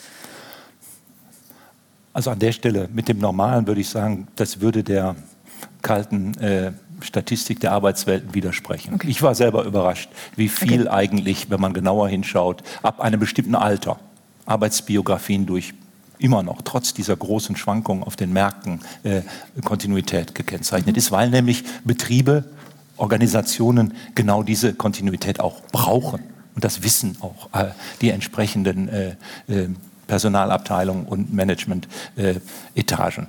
Das ist das eine. Das andere ist aber, ich finde das mit dem Tran äh, Transitorischen eine, eine, sehr wichtige Beobachtung. Ich habe das mal so formuliert, haben die Kollegen gleich missverstanden, äh, in der These, dass die Arbeitsmigranten und Arbeitsmigrantinnen ungewollt die Pioniere dieser prekären Situation ja, genau. geworden waren. Genau. Da haben die Leute gedacht, hey, das machen genau. die doch nicht freiwillig. Ich sage, habe ich auch nicht behauptet. Nur, nee. sie mussten äh. in ihren Lebenswelten, in diesen Entwürfen genau das ausprobieren, weil sie keine andere Wahl hatten. Und dann kommt hinzu, wenn Sie sich dann anschauen, was machten äh, junge Männer und junge Frauen, die einen bestimmten Berufsabschluss machen und dann in, oder einen allgemeinen Bildungsabschluss haben, in den Arbeitswelten. Für viele bedeutete, und das ist heute sicherlich nicht anders, meine Vermutung ist, es hat eher zugenommen, ist der erste Schritt, okay, ich habe jetzt noch nicht das gefunden, was wirklich mein Traumberuf war. Oder selbst wenn ich den ja noch gar nicht genau weiß, irgendwo das Ziel. Man hat schon so ein paar Anforderungen und häufig hat man sehr hohe Anforderungen an Arbeitswelten. Dann lässt man sich auf vieles ein unter dem bekannten, hinter, mit dem bekannten Hintergedanken, ist ja nur für kurze Zeit, transitorisch. Mhm. Denn also wir dürfen nicht vergessen, ich sage das immer, die Jugendphase, in der wir gesellschaftlich operieren, hat sich mindestens um 10, wenn nicht um 20 Jahre verlängert. Das heißt, Sie müssen damit rechnen, dass das, was immer schon der Fall war in der Arbeitswelt, die Jungen waren immer schon diejenigen, die als Springer eingestellt genau. wurden, die waren die Puffer, die gingen auch gerne wieder, weil dann war doch, hörten sie aus der Nachbarschaft, also jetzt Industriewelten, da bietet einer äh, so und so viel Cent mehr an, da gehe ich hin, ja? man will schnelles Geld haben, man ist noch ungebunden, so. Das ist, glaube ich, auf einer erhöhten sozusagen äh, Zahl heute auch der Fall. Also insofern, da würde ich Ihnen zustimmen und das ist ein Element. Und versuchen Sie mal Menschen, die so davon überzeugt sind, dass sie Schmied ihres Glücks seien, dass wir sicherlich alle irgendwo sind und daran glauben wir schon, aber nur sie selber, also diese, diese Seite, dazu zu bringen, äh, sich zu solidarisieren mit einer Gruppe, die schon länger im Betrieb ist, hey, die haben sich doch schon angepasst, Mensch, äh, was, das ist doch nicht mein Ding kann ich aus dem Journalismus bestätigen, äh, ja. die Konflikte zwischen, zwischen Printjournalisten und Online-Journalisten lassen sich relativ gut so beschreiben. Ja. Ähm, ich würde ganz gern ähm, zu der Frage der kulturellen oder politischen Repräsentation kommen, weil die natürlich auch an diesen Fragen von, äh, von Solidarität oder Solidarisierung ähm, äh, mit verkoppelt sind. Ähm, Sie schreiben in Ihrem Buch an einer Stelle, dass dieser Abschied vom Malocher sowohl in Großbritannien als auch in Frankreich und der Bundesrepublik erstaunlich geräuschlos verlaufen ist. Also man hätte erwarten können, dass es sehr viel größere soziale Proteste, äh, äh, übrigens auch künstlerische äh, Darstellungen dieser Konflikte. Es ist nicht ganz zufällig, glaube ich, dass Sie ein englisches Filmbeispiel genommen haben. Ähm, so etwas wie Ken Loach, äh, äh, würde ich sagen, fehlt in Deutschland. Korrigieren Sie mich, wenn Ihnen jemand ja. dazu einfällt. Oder die Brüder Dardenne, die das jetzt vielleicht für Belgien und Frankreich ja. beschreiben würden. Ähm, also auch die künstlerische Darstellung dieser Umbruchsphasen ist in Deutschland ich würde mal sagen, unterrepräsentiert gewesen. Ähm, nun äh, interessiert mich Folgendes. Sie sagen, ähm, dass dieses Gesellschaftsmodell dieser Gesellschaft, die sich eben auch als eine industrialisierte oder eine industrielle wirtschaftende Gesellschaft verstanden hat, hat im Grunde genommen mit diesen Arbeits- und Sozialverhältnissen, die da verschwunden sind, eigentlich auch ihr Gesellschaftsmodell oder die Verankerung des Gesellschaftsmodells verloren. Können Sie das ein wenig erläutern? Das ist natürlich äh, eine komplizierte These die besteht aus, aus mehreren mhm. Beobachtungen und daraus abgeleiteten äh, Vermutungen. Ähm, in der Tat, wenn Sie sich klar machen, dass das, was ich eingangs gezeigt habe, diese Fabrik und die damit verbundenen Arbeiten und die damit konkret verbundenen Arbeitskollektive in der politischen Welt dieser Westeuropas nach dem Zweiten Weltkrieg sowas von selbstverständlich als wichtig und gewichtig präsent war, dass keine der politischen Parteien daran vorbeigehen konnte. Also diejenigen, dass das Linksparteien, Arbeiterbewegungsparteien machen, gesetzt. Dass das aber auch konservative Parteien selbstverständlich machen mussten, vergessen wir gerne. Äh, und dass zum Beispiel große Tarifrunden etwas waren, was von, allgemeiner, von allgemeinem politischen Interesse und allgemeiner politischer Bedeutung war, gehört noch zum Selbstverständlichkeiten äh, der 70er Jahre. In England kann man schön sehen, und es wird einmal richtig durchgespielt. Nämlich 84, 85 beim Bergarbeiterstreik. Und danach haben Arbeitskonflikte bestenfalls dann noch eine Chance für Aufmerksamkeit, wenn es sich um dramatische ja, Werksschließungen handelt oder aber um Streiks, die direkt den Konsumenten, also uns betreffen. Also Fluglotsenstreiks, mhm. äh, Krankenhauspersonal, so weiter. Das heißt, das hat sich ganz verändert und das ist, was ich meine, das ist zunächst einmal auf der Ebene von politischer Repräsentation, aber auch dem politischen Meinungsbild, was sich entwickelt. Und dahinter steht aber noch mehr. Es orientierten sich an den Forderungen, die von diesen Kollektiven artikuliert wurden und von ihren Repräsentanten selbstverständlich äh, in die Öffentlichkeit getragen wurden. Das waren Orientierungspunkte, an denen sich auch schwächere soziale Gruppen oder aber andere soziale Gruppen gerne anschlossen. Wir kennen das alle im Wettbewerb um soziale Rechte. Dass zum Beispiel Westeuropa bis weit in die 70er Jahre hinein ein Schub an individuell zuschreibbaren, also auch als Anspruch einklagbaren sozialen Rechten verteilt haben, hat damit zu tun, dass dieses Modell einer auf Beziehungsgleichheit, auf einer bestimmten Egalität beruhenden Gesellschaftsordnung aus der Industrie in die anderen Bereiche äh, ausstrahlte kann man, glaube ich, im Vergleich mit der Vergangenheit besser sehen, warum es jetzt nicht mehr so ist. Sie müssen sich klar machen, dass sowohl in allen drei Ländern, die ich untersucht habe, aber ganz deutlich in, in Deutschland, natürlich dieses, dieses Programm einer demokratischen Industriegesellschaft gegen eine ständische sozusagen ein ständisches Modell des Kaiserreichs, was auch die Weimarer Republik und übrigens ganz erst recht auch die NS-Zeit äh, überlebt hatte, gekämpft hat. Also gegen ständische Bevorrechtung von natürlich Beamten. Ja? Denken Sie an das Bild des Akademikers, ja? Äh, oder aber auch der Angestellten, die ja noch ursprünglich als Privatbeamte bezeichnet wurden. So, das ist der Hintergrund. Und was ist jetzt? Dieser Kern ist auch nicht mehr zum Leben zu erwecken, weil die Erfahrung, die dahinter liegt, Industriearbeit, ist heute ein Element von industrieller Lebenswelt und Arbeitswelt, äh, von äh, sozialer Arbeitswelt neben vielen anderen. Wir haben eine, eine wirkliche Pluralisierung. Wenn Sie ordentliche Arbeitsstatistiken anschauen und nicht nur einfach in diesen drei Kategorien oder auch diesen einfachen schlichten Unterteilung 1, 2, 3, also dieses zu einer Art Naturgesetz der Gesellschaften erhobenen primäre, sekundäre, tertiäre Sektor, sondern genauer, dann stellen Sie ja fest, Sie haben sozusagen ganz ähnlich wie bei uns in der Parteienlandschaft mehr oder weniger mittelgroße Zusammenhänge und mehr nicht. Das heißt, die Frage, die sich heute stellt für diese Gesellschaft, die sich daraus entwickelt hat, die hat sich seit den 70er Jahren verschiedene Namen gegeben. Wissensgesellschaft, das war sozusagen das ambitionierteste. Äh, Dienstleistungsgesellschaft war irgendwann, ne, dritte Kategorie fallen wir alle irgendwie rein. Äh, die Verlegenheitslösung, äh, die gibt es noch nicht. Darüber wird gerungen. Und wenn Sie sich mal ein bisschen umschauen in den Nachbarländern, dann finden Sie Entwürfe ganz unterschiedlicher Art. Westeuropa ist jedenfalls äh, in der Hinsicht äh, nicht ein Bild.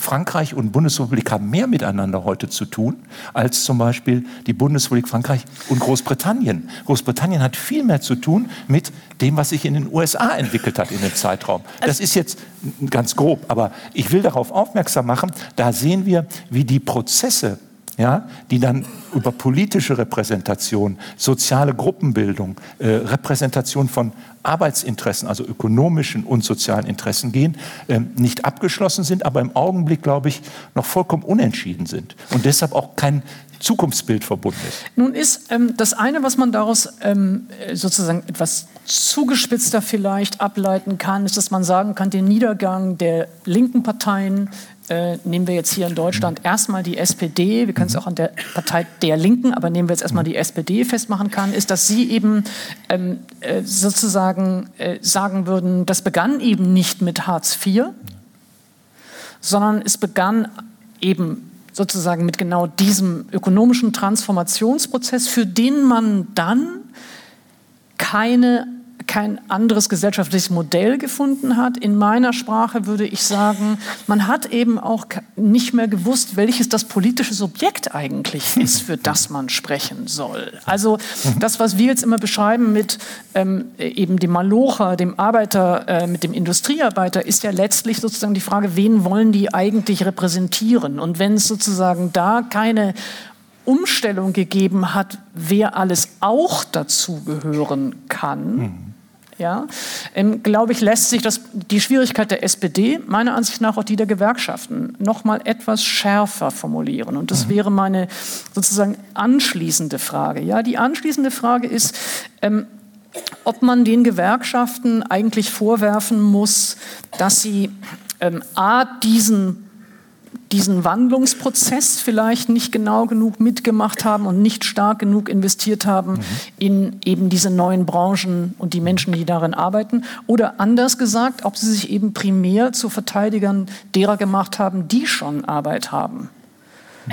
Äh, und eine bestimmte Form von Arbeit haben. Und diejenigen, die noch keine Arbeit haben oder die immer nur mhm. unterbrochen Arbeit haben, ähm, nicht wirklich als ihre Klientel verstanden haben. Das ist die der erste Teil. Und der zweite Teil ist, ob sie eben auch nicht ausreichend ähm, das, was dann soziale Bewegungen adressiert haben, nämlich Frauen und Migrantinnen und Migranten, ähm, einfach gar nicht verstanden haben als Teil des kollektiven Wirs, das sie repräsentieren müssen. Mhm. Ja, das ist ja der klassische Vorwurf äh, an äh, die Gewerkschaften. Das Schöne bei meinem Untersuchungsdesign äh, war ja, man hat ja ganz unterschiedlich aufgestellte Gewerkschaften, die an allen drei Punkten irgendwo versucht haben, andere Antworten zu geben und unterschiedlich erfolgreich dabei waren. Ähm, ich neige dazu, äh, die Gewerkschaften an der Stelle zu verteidigen, weil sie als Organisationen ähm, nicht klüger sind als ihre Mitglieder. Äh, das klingt ein bisschen harsch für Gewerkschaftsfunktionäre, äh, aber das, das klingt harsch für die Mitglieder eigentlich. Naja, äh, wenn Sie, wenn Sie äh, davon ausgehen, dass Sie Mitglieder haben, denen die Arbeit abhanden kam, äh, dann ist es zumindest nachvollziehbar, dass mhm. die sagen, ey, verteidigt uns doch bitte. Also Wobei noch sehr interessant ist, die, die Antworten zu äh, unterscheiden. In England war das etwa so, wir verteidigen auf jeden Fall den Arbeitsplatz. Ja gut, wie verteidigen Sie einen Arbeitsplatz, der einfach zugemacht wird? Sie können den bestreiken. Da freut sich der Unternehmer, der spart noch ein bisschen Geld. Ja? Sie können den besetzen, macht richtig Medienöffentlichkeit. Äh, Aber ein halbes Jahr später ist die Maloche weg. Diese Erfahrung ja, äh, hat man natürlich in Frankreich und England massenhaft gemacht und hat aus diesem militanten Abwehrkampf eigentlich die Lektion gezogen, geht nicht. Die Lektion, die dann gezogen wurde, ich habe den Hinweis auf Sunderland äh, gegeben, ist Sozialpartnerschaft. Die musste man dann aber eingehen unter Bedingungen, die zum Beispiel die IG Metall nie hingenommen hätte. Auf Streik verzichten, hier in dem Dokument, bin ich denn blöd? Ich bin eine Gewerkschaft. So, Sozialpartnerschaft in Deutschland meint was anderes, konfliktorientiert, mit und dann, wie es immer so schön heißt, was immer das im Konkreten meint, auf Augenhöhe, zumindest rechtlich, war das klar. Äh, die westdeutschen Gewerkschaften haben an der Stelle immer anders reagiert. Die haben gesagt, ja, wir müssen hier schon äh, Entlassungsplänen zustimmen, aber wir spielen mit und wir sehen zu, und das war dann in den 90er Jahren zum Beispiel im Maschinenbau, in, in Baden-Württemberg auch oder VW, eine, eine Mitdiskussion darüber, wie und was wollen wir denn produzieren? Und das ist etwas, was meines Erachtens relativ mehr Erfolg hatte als diese reinen Abwehrschlachten. Ja. Mhm. So. Mhm. Der Rest sind Entscheidungen auch von Mitgliedern oder noch nicht Mitgliedern, ob sie diese Form von kollektiver Interessensvertretung überhaupt noch als State of the Art, das ist noch von heute, ja, vertreten. Und da spielte das Meinungswissen ab den 80er Jahren eine Riesenrolle. Ich durfte noch vor zwei Jahren ja, in einer sozusagen äh, Evaluationssituation erleben, wie ein soziologischer Kollege doch ernsthaft behauptete, das ist ein Projekt, ja, was wirklich mal untersucht, was läuft eigentlich bei Betriebsratswahlen ab. Da gibt es nämlich wenig empirische Untersuchungen. Ja, dass das ja kein Thema sei. Eben von gestern. Also ich konnte mich äh, beherrschen, aber innerlich habe ich natürlich äh, schärfste Vorurteile bestätigt gefühlt, die mich bei manchen äh, Industriearbeits- und anderen Soziologen befallen können. Äh, also damit will ich etwas ausdrücken, was, glaube ich, hinweist, ja, die Gewerkschaften waren natürlich nicht in der Lage, all das zu leisten, was vorher in der Geschichte dieser komplizierten Repräsentationsarbeit von Menschen, die selber sich nicht einfach sofort ihre Interessen vertreten können, die auch nicht einfach, und das dürfen wir doch auch nicht vergessen, wir wissen doch auch nicht immer, was unsere Interessen sind. Das ist ein schöner Satz, ja. Interessen haben. Was steckt denn da alles drin? Das ist eine, eine, ich finde eine extreme historische Arbeitsleistung, die man nicht einfach so macht man mal eben. Und wenn dann noch eine natürlich gesellschaftlicher Gegenwind ist und dann noch ein paar strategische oder taktische Fehler kommen, dann hat man gewisse Dilemmata. Aber ich würde, also ich bin da, wie Sie merken, extrem altmodisch. Ich glaube, wir kommen auch bei der Neugestaltung dieser Dinge ohne diesen Schritt über vergemeinschaftende sozusagen Solidararbeit nicht hinaus. Nee, nee, ich, es, war überhaupt nicht, es war überhaupt nicht der Versuch, sozusagen altmodisch gegen neumodisch zu präsentieren, sondern im Gegenteil, ähm, ich fand, eine der, eine der wirklich großen Stärken äh, dieses, ihrer Analyse ist eben das permanente Mitdenken der Auswirkungen auf Frauen, der Auswirkungen auf Jugendliche ja. übrigens auch. Aber wir dürfen auch ja. den, den, Generationenkonflikt nicht weglassen. Ja? ja? Der Auswirkungen der spezifischen äh, sozialen und Erfahrungsräume von Migrantinnen und Migranten kann. Das ist eine große Stärke dieses Buches. Und ich frage deswegen so nach, weil bei der Analyse der gegenwärtigen sozialen Konflikte ähm, manchmal von manchen, ich würde jetzt mal sagen, Interessengruppen hm. auch gerne soziale Fragen gegen Anerkennungsfragen ausgespielt ja. werden. Ja? Es wird gerne so getan, als gäbe es sozusagen hier die rein ökonomischen Fragen und dort sozusagen die kulturellen Anerkennungskämpfe von Minderheiten, also Frauen werden immer zu Minderheiten gezählt, auch eine eigentümliche Variante, aber äh, von Migrantinnen und Migranten.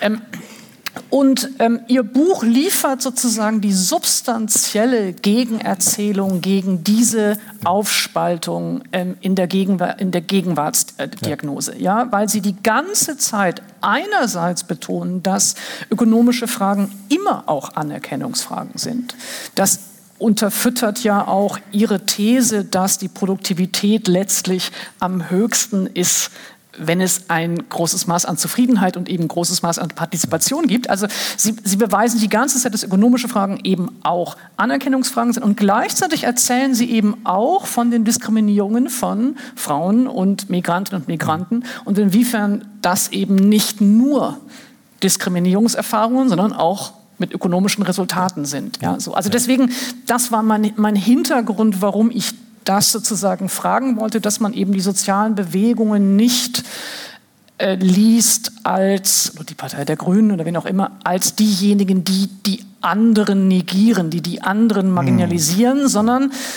dass sie auch eine Reaktion sind auf etwas, was vorher ausgelassen worden ist. Lange Rede, ähm, zugespitzte Frage, aber wenn Sie jetzt ähm, entweder die, also eben ich sage mal vorsichtig neutralisierend, rechtspopulistischen mhm. Bewegungen sehen. Oder wenn Sie so etwas sehen ähm, wie, äh, äh, wie in Großbritannien, eben im Vereinigten Königreich, ähm, die Brexit-Diskussionen, können Sie ähm, sozusagen sagen, inwiefern Sie aus genau dieser Geschichte die Spuren legen würden hin zu dieser Sorte von Unmut, von sozialem Unmut, mhm. von Nichtrepräsentation. Ja. Das habe ich natürlich an mehreren Stellen in dem Buch gemacht. Äh, und ich glaube, dem kann man auch, wenn man genau hinschaut, gar nicht äh, entkommen. Äh, in, in, verschiedener Hinsicht. Zum einen muss man in Rechnung stellen, dass für einen Teil der davon Betroffenen diese Umbrüche wirklich nur Verlustgeschichten waren. Nämlich plötzlich war die Anerkennung weg mit dem Job und an die Stelle traten prekäre Jobs, äh, auch ganz konkret vor dem Hintergrund auch eines bestimmten Männlichkeitsbildes, wir haben ja immer mitlaufend auch darüber gesprochen, also eines bestimmten Männlichkeitsbildes Zumutungen. Ob der Arbeitsplatz wirklich viel schlechter war, mhm. äh, darauf hat ja äh, dieses Zitat äh, von dem Sergeant hingewiesen. Der Sergeant ist natürlich interessant, das war ein, Mil also ein Aktivist, der ist nachher in die Theaterarbeit gegangen. Der hat viel Bildungsarbeit gemacht, der hat sich neu erfunden. Der fand das nicht schlimm. Aber die, die sich als Raumpfleger oder als Altenpfleger neu erfinden mussten, die haben so ein Ressentiment mitgeschleppt. Aus verschiedensten Gründen. Die hätten ja auch wieder so nach dem Motto, kannst du wieder glücklich sein. Vielleicht waren auch einige glücklich. Das, wir können doch nicht, also ich als Historiker kann das nicht, in die Köpfe der Leute und in die Herzen der Leute reinschauen. Nur, eins ist zu beobachten. Es baute sich immer mehr Misstrauen auf gegenüber denjenigen, die sagten, was die glückliche Zukunft ist. Weil die Beobachtung zwischen dem, was man real erfuhr, dem, was man sich auch erhofft hat und was jetzt das Zukunftsbild war, da waren einfach solche Löcher. Und in diese Löcher trat erstmal gar nichts. Das ist zum Beispiel klassisch zu beobachten. Wahlen interessiert mich nicht. Rückgang der Wahlbeteiligung. Und dann haben wir als nächsten Schritt die, der Zeitraum, über den ich spreche, dieses Loches. Ja, das kann unterschiedlich lang sein. Die Befunde Wahlanalysen sind immer indirekt, diese wahlökologischen Fragen. Dann gibt es mal ein paar Befragungen, aber bei Rechtsradikalismus sind die notorisch äh, unzuverlässig, auch in den anderen Ländern. Wie auch immer, Irgendwann trat Rechtspopulismus hinzu und füllte sehr erfolgreich die Lücke, weil was da zum ersten Mal gemacht wurde nach langer Zeit ist, nicht nur darüber zu reden, ob man überhaupt über Unterschichten reden soll, na, die Müntefering-Debatte, oder äh, ob Heuschrecken rum, rumfliegen, sondern schlichte Erklärungen, ja, und zwar schlichte falsche Erklärungen für Missstände zu nennen und gleichzeitig die Helden des Alltags auch als Helden zu benennen. Nichts ist schöner, als für jemanden, der Zurücksetzung erfahren hat, zu erleben, dass er etwas zählt. Ich finde es kein Zufall, dass Nordengland, bestimmte Regionen Frankreichs, äh, bestimmte Industrieregionen äh, der neuen Bundesländer an, in der Hinsicht so auffallende Parallelen haben. Übrigens, wenn Sie sich dann anschauen, die sozialen Berufsbilder, die dann dort in jene gerade beschriebene Ressentimentstruktur hineingerieten, ist nicht einfach Industriearbeiter, einfache Arbeiter. Äh, da gehören in der Regel auch die Ingenieure dazu. Äh, alle jene, die diese Erfahrung negativ gemacht haben oder aber beobachten können, selber in sozial gesicherter Position, wie die entsprechende Region voll ist von solchen Erfahrungen und auch sozialräumlich. Äh, wir haben da so ein furchtbares ja, Wort für abgehängt worden ist. Diese Kombination, also in Frankreich ist das klar gesagt worden, in Frankreich kennt inzwischen anti-islamische, anti-muslimische Volk, also ganz einfach anti-algerisch-nordafrikanische Ressentimentstrukturen aus der Ferne. Sie müssen entweder ein halbes Arrondissement oder ein ganzes Departement gehen, um von den Zentren der Zuwanderungsbevölkerung zu den Ressentimentzentren der ja. Le Pen-Wähler zu gelangen. Gut, ist beim Antisemitismus im, äh, in den 30er Jahren voilà. genau auch voilà. so gewesen. Ich meine, es gibt natürlich nur eine Variante. Ich muss jetzt inzwischen zugeben, ich habe eine leichte Obsession mit dem Brexit entwickelt und weiß inzwischen schon gar nicht mehr, was ich tagsüber machen soll. Äh, wenn es keine Debatte im House of Commons gibt. Aber ich meine, genau. ähm, etwas, was Sie schon auch beschreiben, was Sie ja auch beschreiben und wenn man, also ich empfehle Ihnen wirklich nach allen äh, dieses Buch, ja, äh, äh, diese, diese Materialfülle und genaue Beschreibung, ähm, übrigens da eben auch der Voraussetzungen auch für diesen Strukturwandel, ja nicht nur ähm, äh, sozusagen den Übergang äh, äh, hin zu einer stärker digitalisierten oder automatisierten Fertigungstechnik, ähm, sondern eben auch der hin zum Finanzmarktkapitalismus. Und diese Entwicklung beschreiben Sie auch in dem Buch. Das ist natürlich, hat schon eine gewisse Ironie. Ich meine, wenn irgendein Land in Europa das massiv befördert und betrieben hat, ja, wenn irgendein Land in Europa massiv für Deregulierung plädiert hat und für sozusagen rechtliche Hindernisse ja. für Kapitaltransfers irgendwie war es England. Ja. Ja. also es ist, es hat sozusagen auch schon, also darin ja eine wirkliche, also ich kann es jetzt ironisch nennen, aber es ist natürlich auch eine wirkliche Paradoxie, ja, dass man sich als, als das ausgerechnet in dem Land jetzt gegen Europa gewettert wird, die sozusagen das massiv mit betrieben haben. Ähm, und daran anschließend ähm, Sie diskutieren, habe ich gelesen, ähm, mit dem hiesigen Finanzminister, der jetzt äh, der SPD äh, angehört, der sich auch bemüht darum, äh, den SPD-Vorsitz äh, partiell zumindest zu übernehmen. Ähm, was sagen Sie dem denn?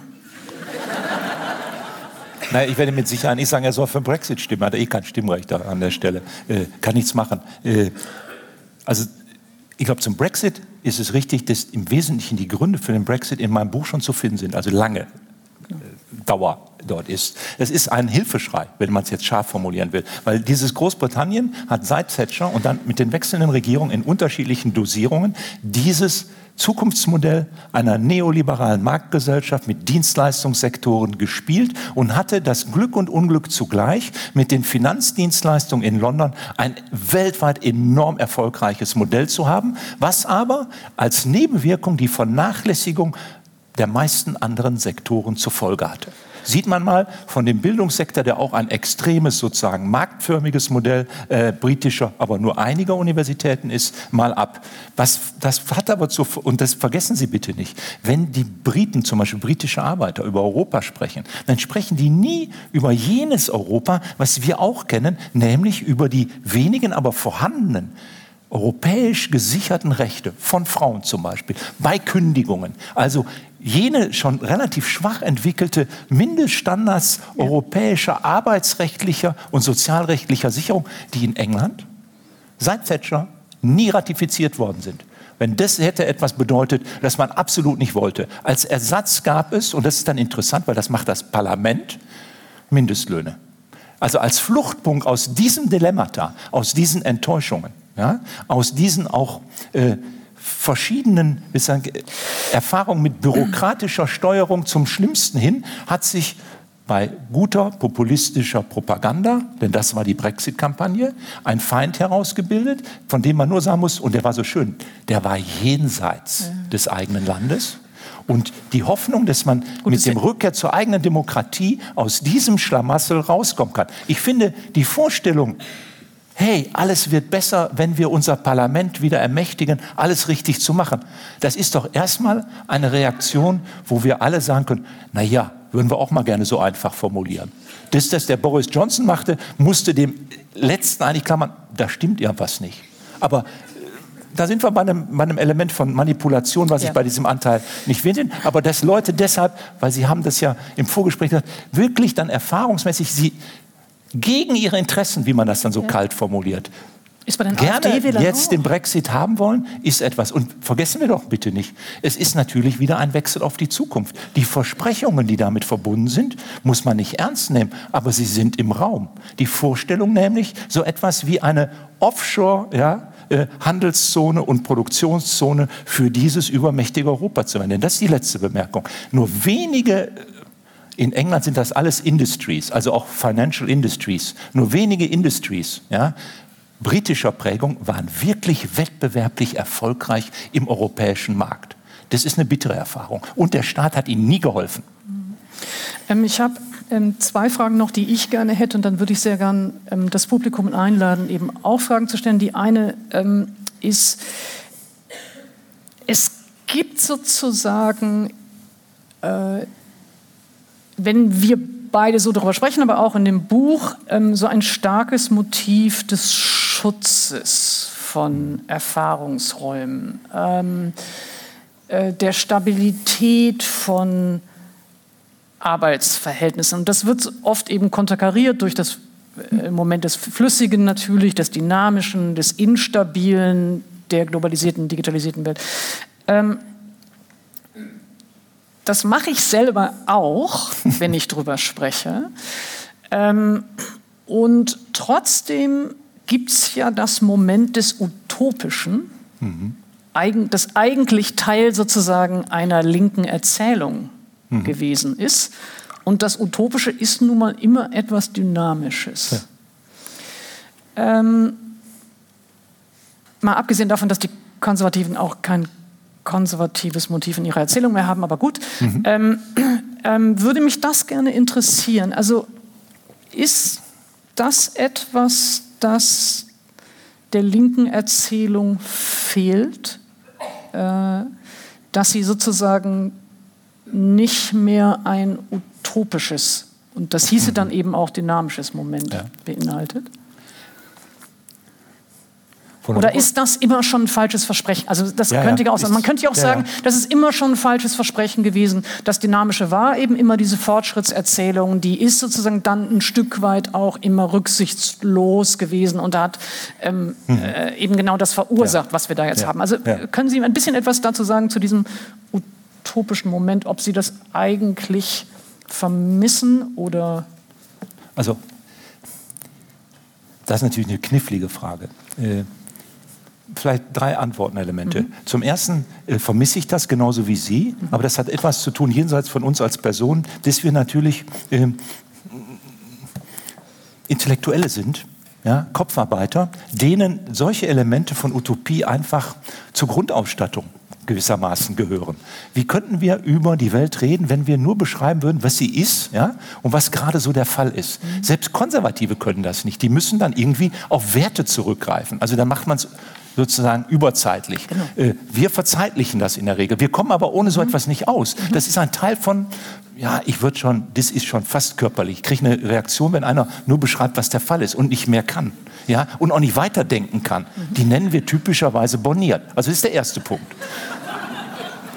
Deshalb will ich mich auch da nie zum Fenster aussehen. Und ich habe ja das Glück, ich bin Historiker. Das ist nicht mein Job. Ja. ja. ich bin zum Realismus gezwungen. Aber jetzt kommt der nächste Punkt, da wird es ernsthafter. Äh, der zweite Punkt ist, Organisationen und Gesellschaften darüber hinaus kommen ohne solche Entwürfe ihrer Zukünfte nicht aus. Mhm. Wie stellen die sich dar? Die stellen sich meines Erachtens plural dar. Zum Beispiel gehört die Kunst und die Kultur dazu, in denen das utopische Element nicht als Pflichtaufgabe, aber einfach drin ist, durch die kritische Hinterfragung mit radikalen Gegenentwürfen. Ja? Äh, so, da sind Befreiungsentwürfe, da sind Vergemeinschaftungsentwürfe. Das ist Spielfläche für die Umsetzung durch politische und andere Organisationen solcher Zukünfte. Ich habe sofort reagiert, als ich hörte, dass in Österreich, da war in Wien in der Diskussion, der, die sozialdemokratische Spitzenkandidatin auf die Frage hin, ne, äh, Arbeitsplätze abbauen, ja, Arbeitsplätze schützen, Klimadebatte. Ein klassisch sozialdemokratisches, und das jetzt gar nicht gegen die Kandidatin genannt, das war überzeugend, ja, verständlich. Äh, sowohl als auch. Wir müssen Kompromiss schließen machen. Das zeigt das Dilemma. Viel klüger und ich finde auch, das braucht auch ein politisches äh, Programm, mehrere Parteien. Es muss in den Gesellschaften auch in, das, in diese Zukunftsentwürfe, die wir dann auch alle haben, wenn wir über unsere Kinder nachdenken, ja, äh, muss es hineingehören, dass das die falsche Alternative ist. Dass wir eine Vorstellung davon haben müssen, wie Arbeitsplatz, genau. Arbeitsplätze ja. und eine ökologische Zukunft, denn nur dann haben wir eine Zukunft, um das mal kalt zu formulieren, ja, zusammenzubringen sind. Dass das jetzt im Einzelnen und dann sage ich wieder ganz bewusst, zu faulen Kompromissen im Handeln von Politikern von uns führt, das ist eine breite Debatte. Aber ohne diese Idee mhm. und ohne auch die Bereitschaft für diese Idee, und das meine ich jetzt in den Gruppenbildungen, in denen wir alle immer drin sind, uns auch einzusetzen, auch argumentativ, ja, kommen wir da nicht weiter. Das ist sozusagen der, der, die Vorlage für die letzte Frage. Die wäre nämlich, ähm, wenn wir uns jetzt am Auftakt einer neuen oder mittendrin in einer mhm. neuen technischen Revolution befinden, äh, wo wir eben künstliche Intelligenz äh, äh, haben, die, und das wird uns dieses ganze Spielzeit eben beschäftigen, sehr, sehr weitreichend eingreifen wird in unsere Lebenswelten und auch in unsere Vorstellungswelten, dann würde mich interessieren, welche Lehren es für Sie, die Sie eben, mhm. die die, die Vergangene äh, beobachtet haben, äh, muss man sagen, die Digitalisierung und eben hat eine bestimmte Form von körperlicher Arbeit abgelöst. Äh, bei KI muss man sagen, werden Körper überhaupt als verzichtbare hm. Kategorie auftauchen. Mhm. Ja, und insofern würde mich schon interessieren, was Sie aus eben dieser historischen Perspektive für Lehren für die Revolution, die wir jetzt erleben, mitnehmen können. Ja. Da kann ich eine einfache Antwort geben. Äh, erstens kommt es anders, als man denkt. Das wäre die schnellste Antwort. Äh, nee, aber das ist auch ernst gemeint. Die, die auch von Experten mhm. und informierten Experten immer mitlaufen, produzierten Fantasien, so wird es sein, diese Szenarien, sind alle nicht eingetreten und das ist das gut so. Zum Beispiel die klassische Fantasie, die sofort eintritt, wenn wir an so einer Schwelle, so einer technologischen Veränderung sind, ist, das war damals die automatisierte menschenleere Fabrik. Jetzt ist es die KI-Fantasie. Mhm. Äh, VW hat das mal versucht umzusetzen. Halle 54 haben sie schnell sein gelassen. Das macht mich an der Stelle optimistisch. Mhm. Wir müssen uns, glaube ich, einstellen, dass wir in komplexe ja, Mensch-Maschine Konstellation weiter hineinwachsen. Das ist anthropologisch, also bezogen auf Körper, äh, Wahrnehmung, alles andere als einfach. Wir wissen gar nicht, wo wir uns dahin bewegen. Ich weiß es als letzter. Ich halte das für eine richtige Zäsur, wo ich auch als Historiker überhaupt nichts Kluges sagen kann, sondern nur als Zeitgenosse beobachte, wie wir da rumhampeln. Das ist der erste Punkt. Die zweite Beobachtung ist, die Spielräume bei der Umsetzung dieser technologischen Dinge sind so riesig, dass es teilweise nötig war bei mir, um das rauszufinden, was ist denn da überhaupt an Tendenzen da, auf Betriebe und der zweite ist Betriebe eingebettet in Regionen also in soziale Zusammenhänge mhm. zurückzugreifen. Mhm. Und mein Argument ist immer, Industrieregion ist jetzt nur mein Beispiel, aber Sie können das auf Regionen, was immer das dann definiert, äh, als kleinere Einheiten zurückgreifen, sind häufig die Spielorte, in denen entschieden werden, werden wird in Zukunft, was dabei rauskommt.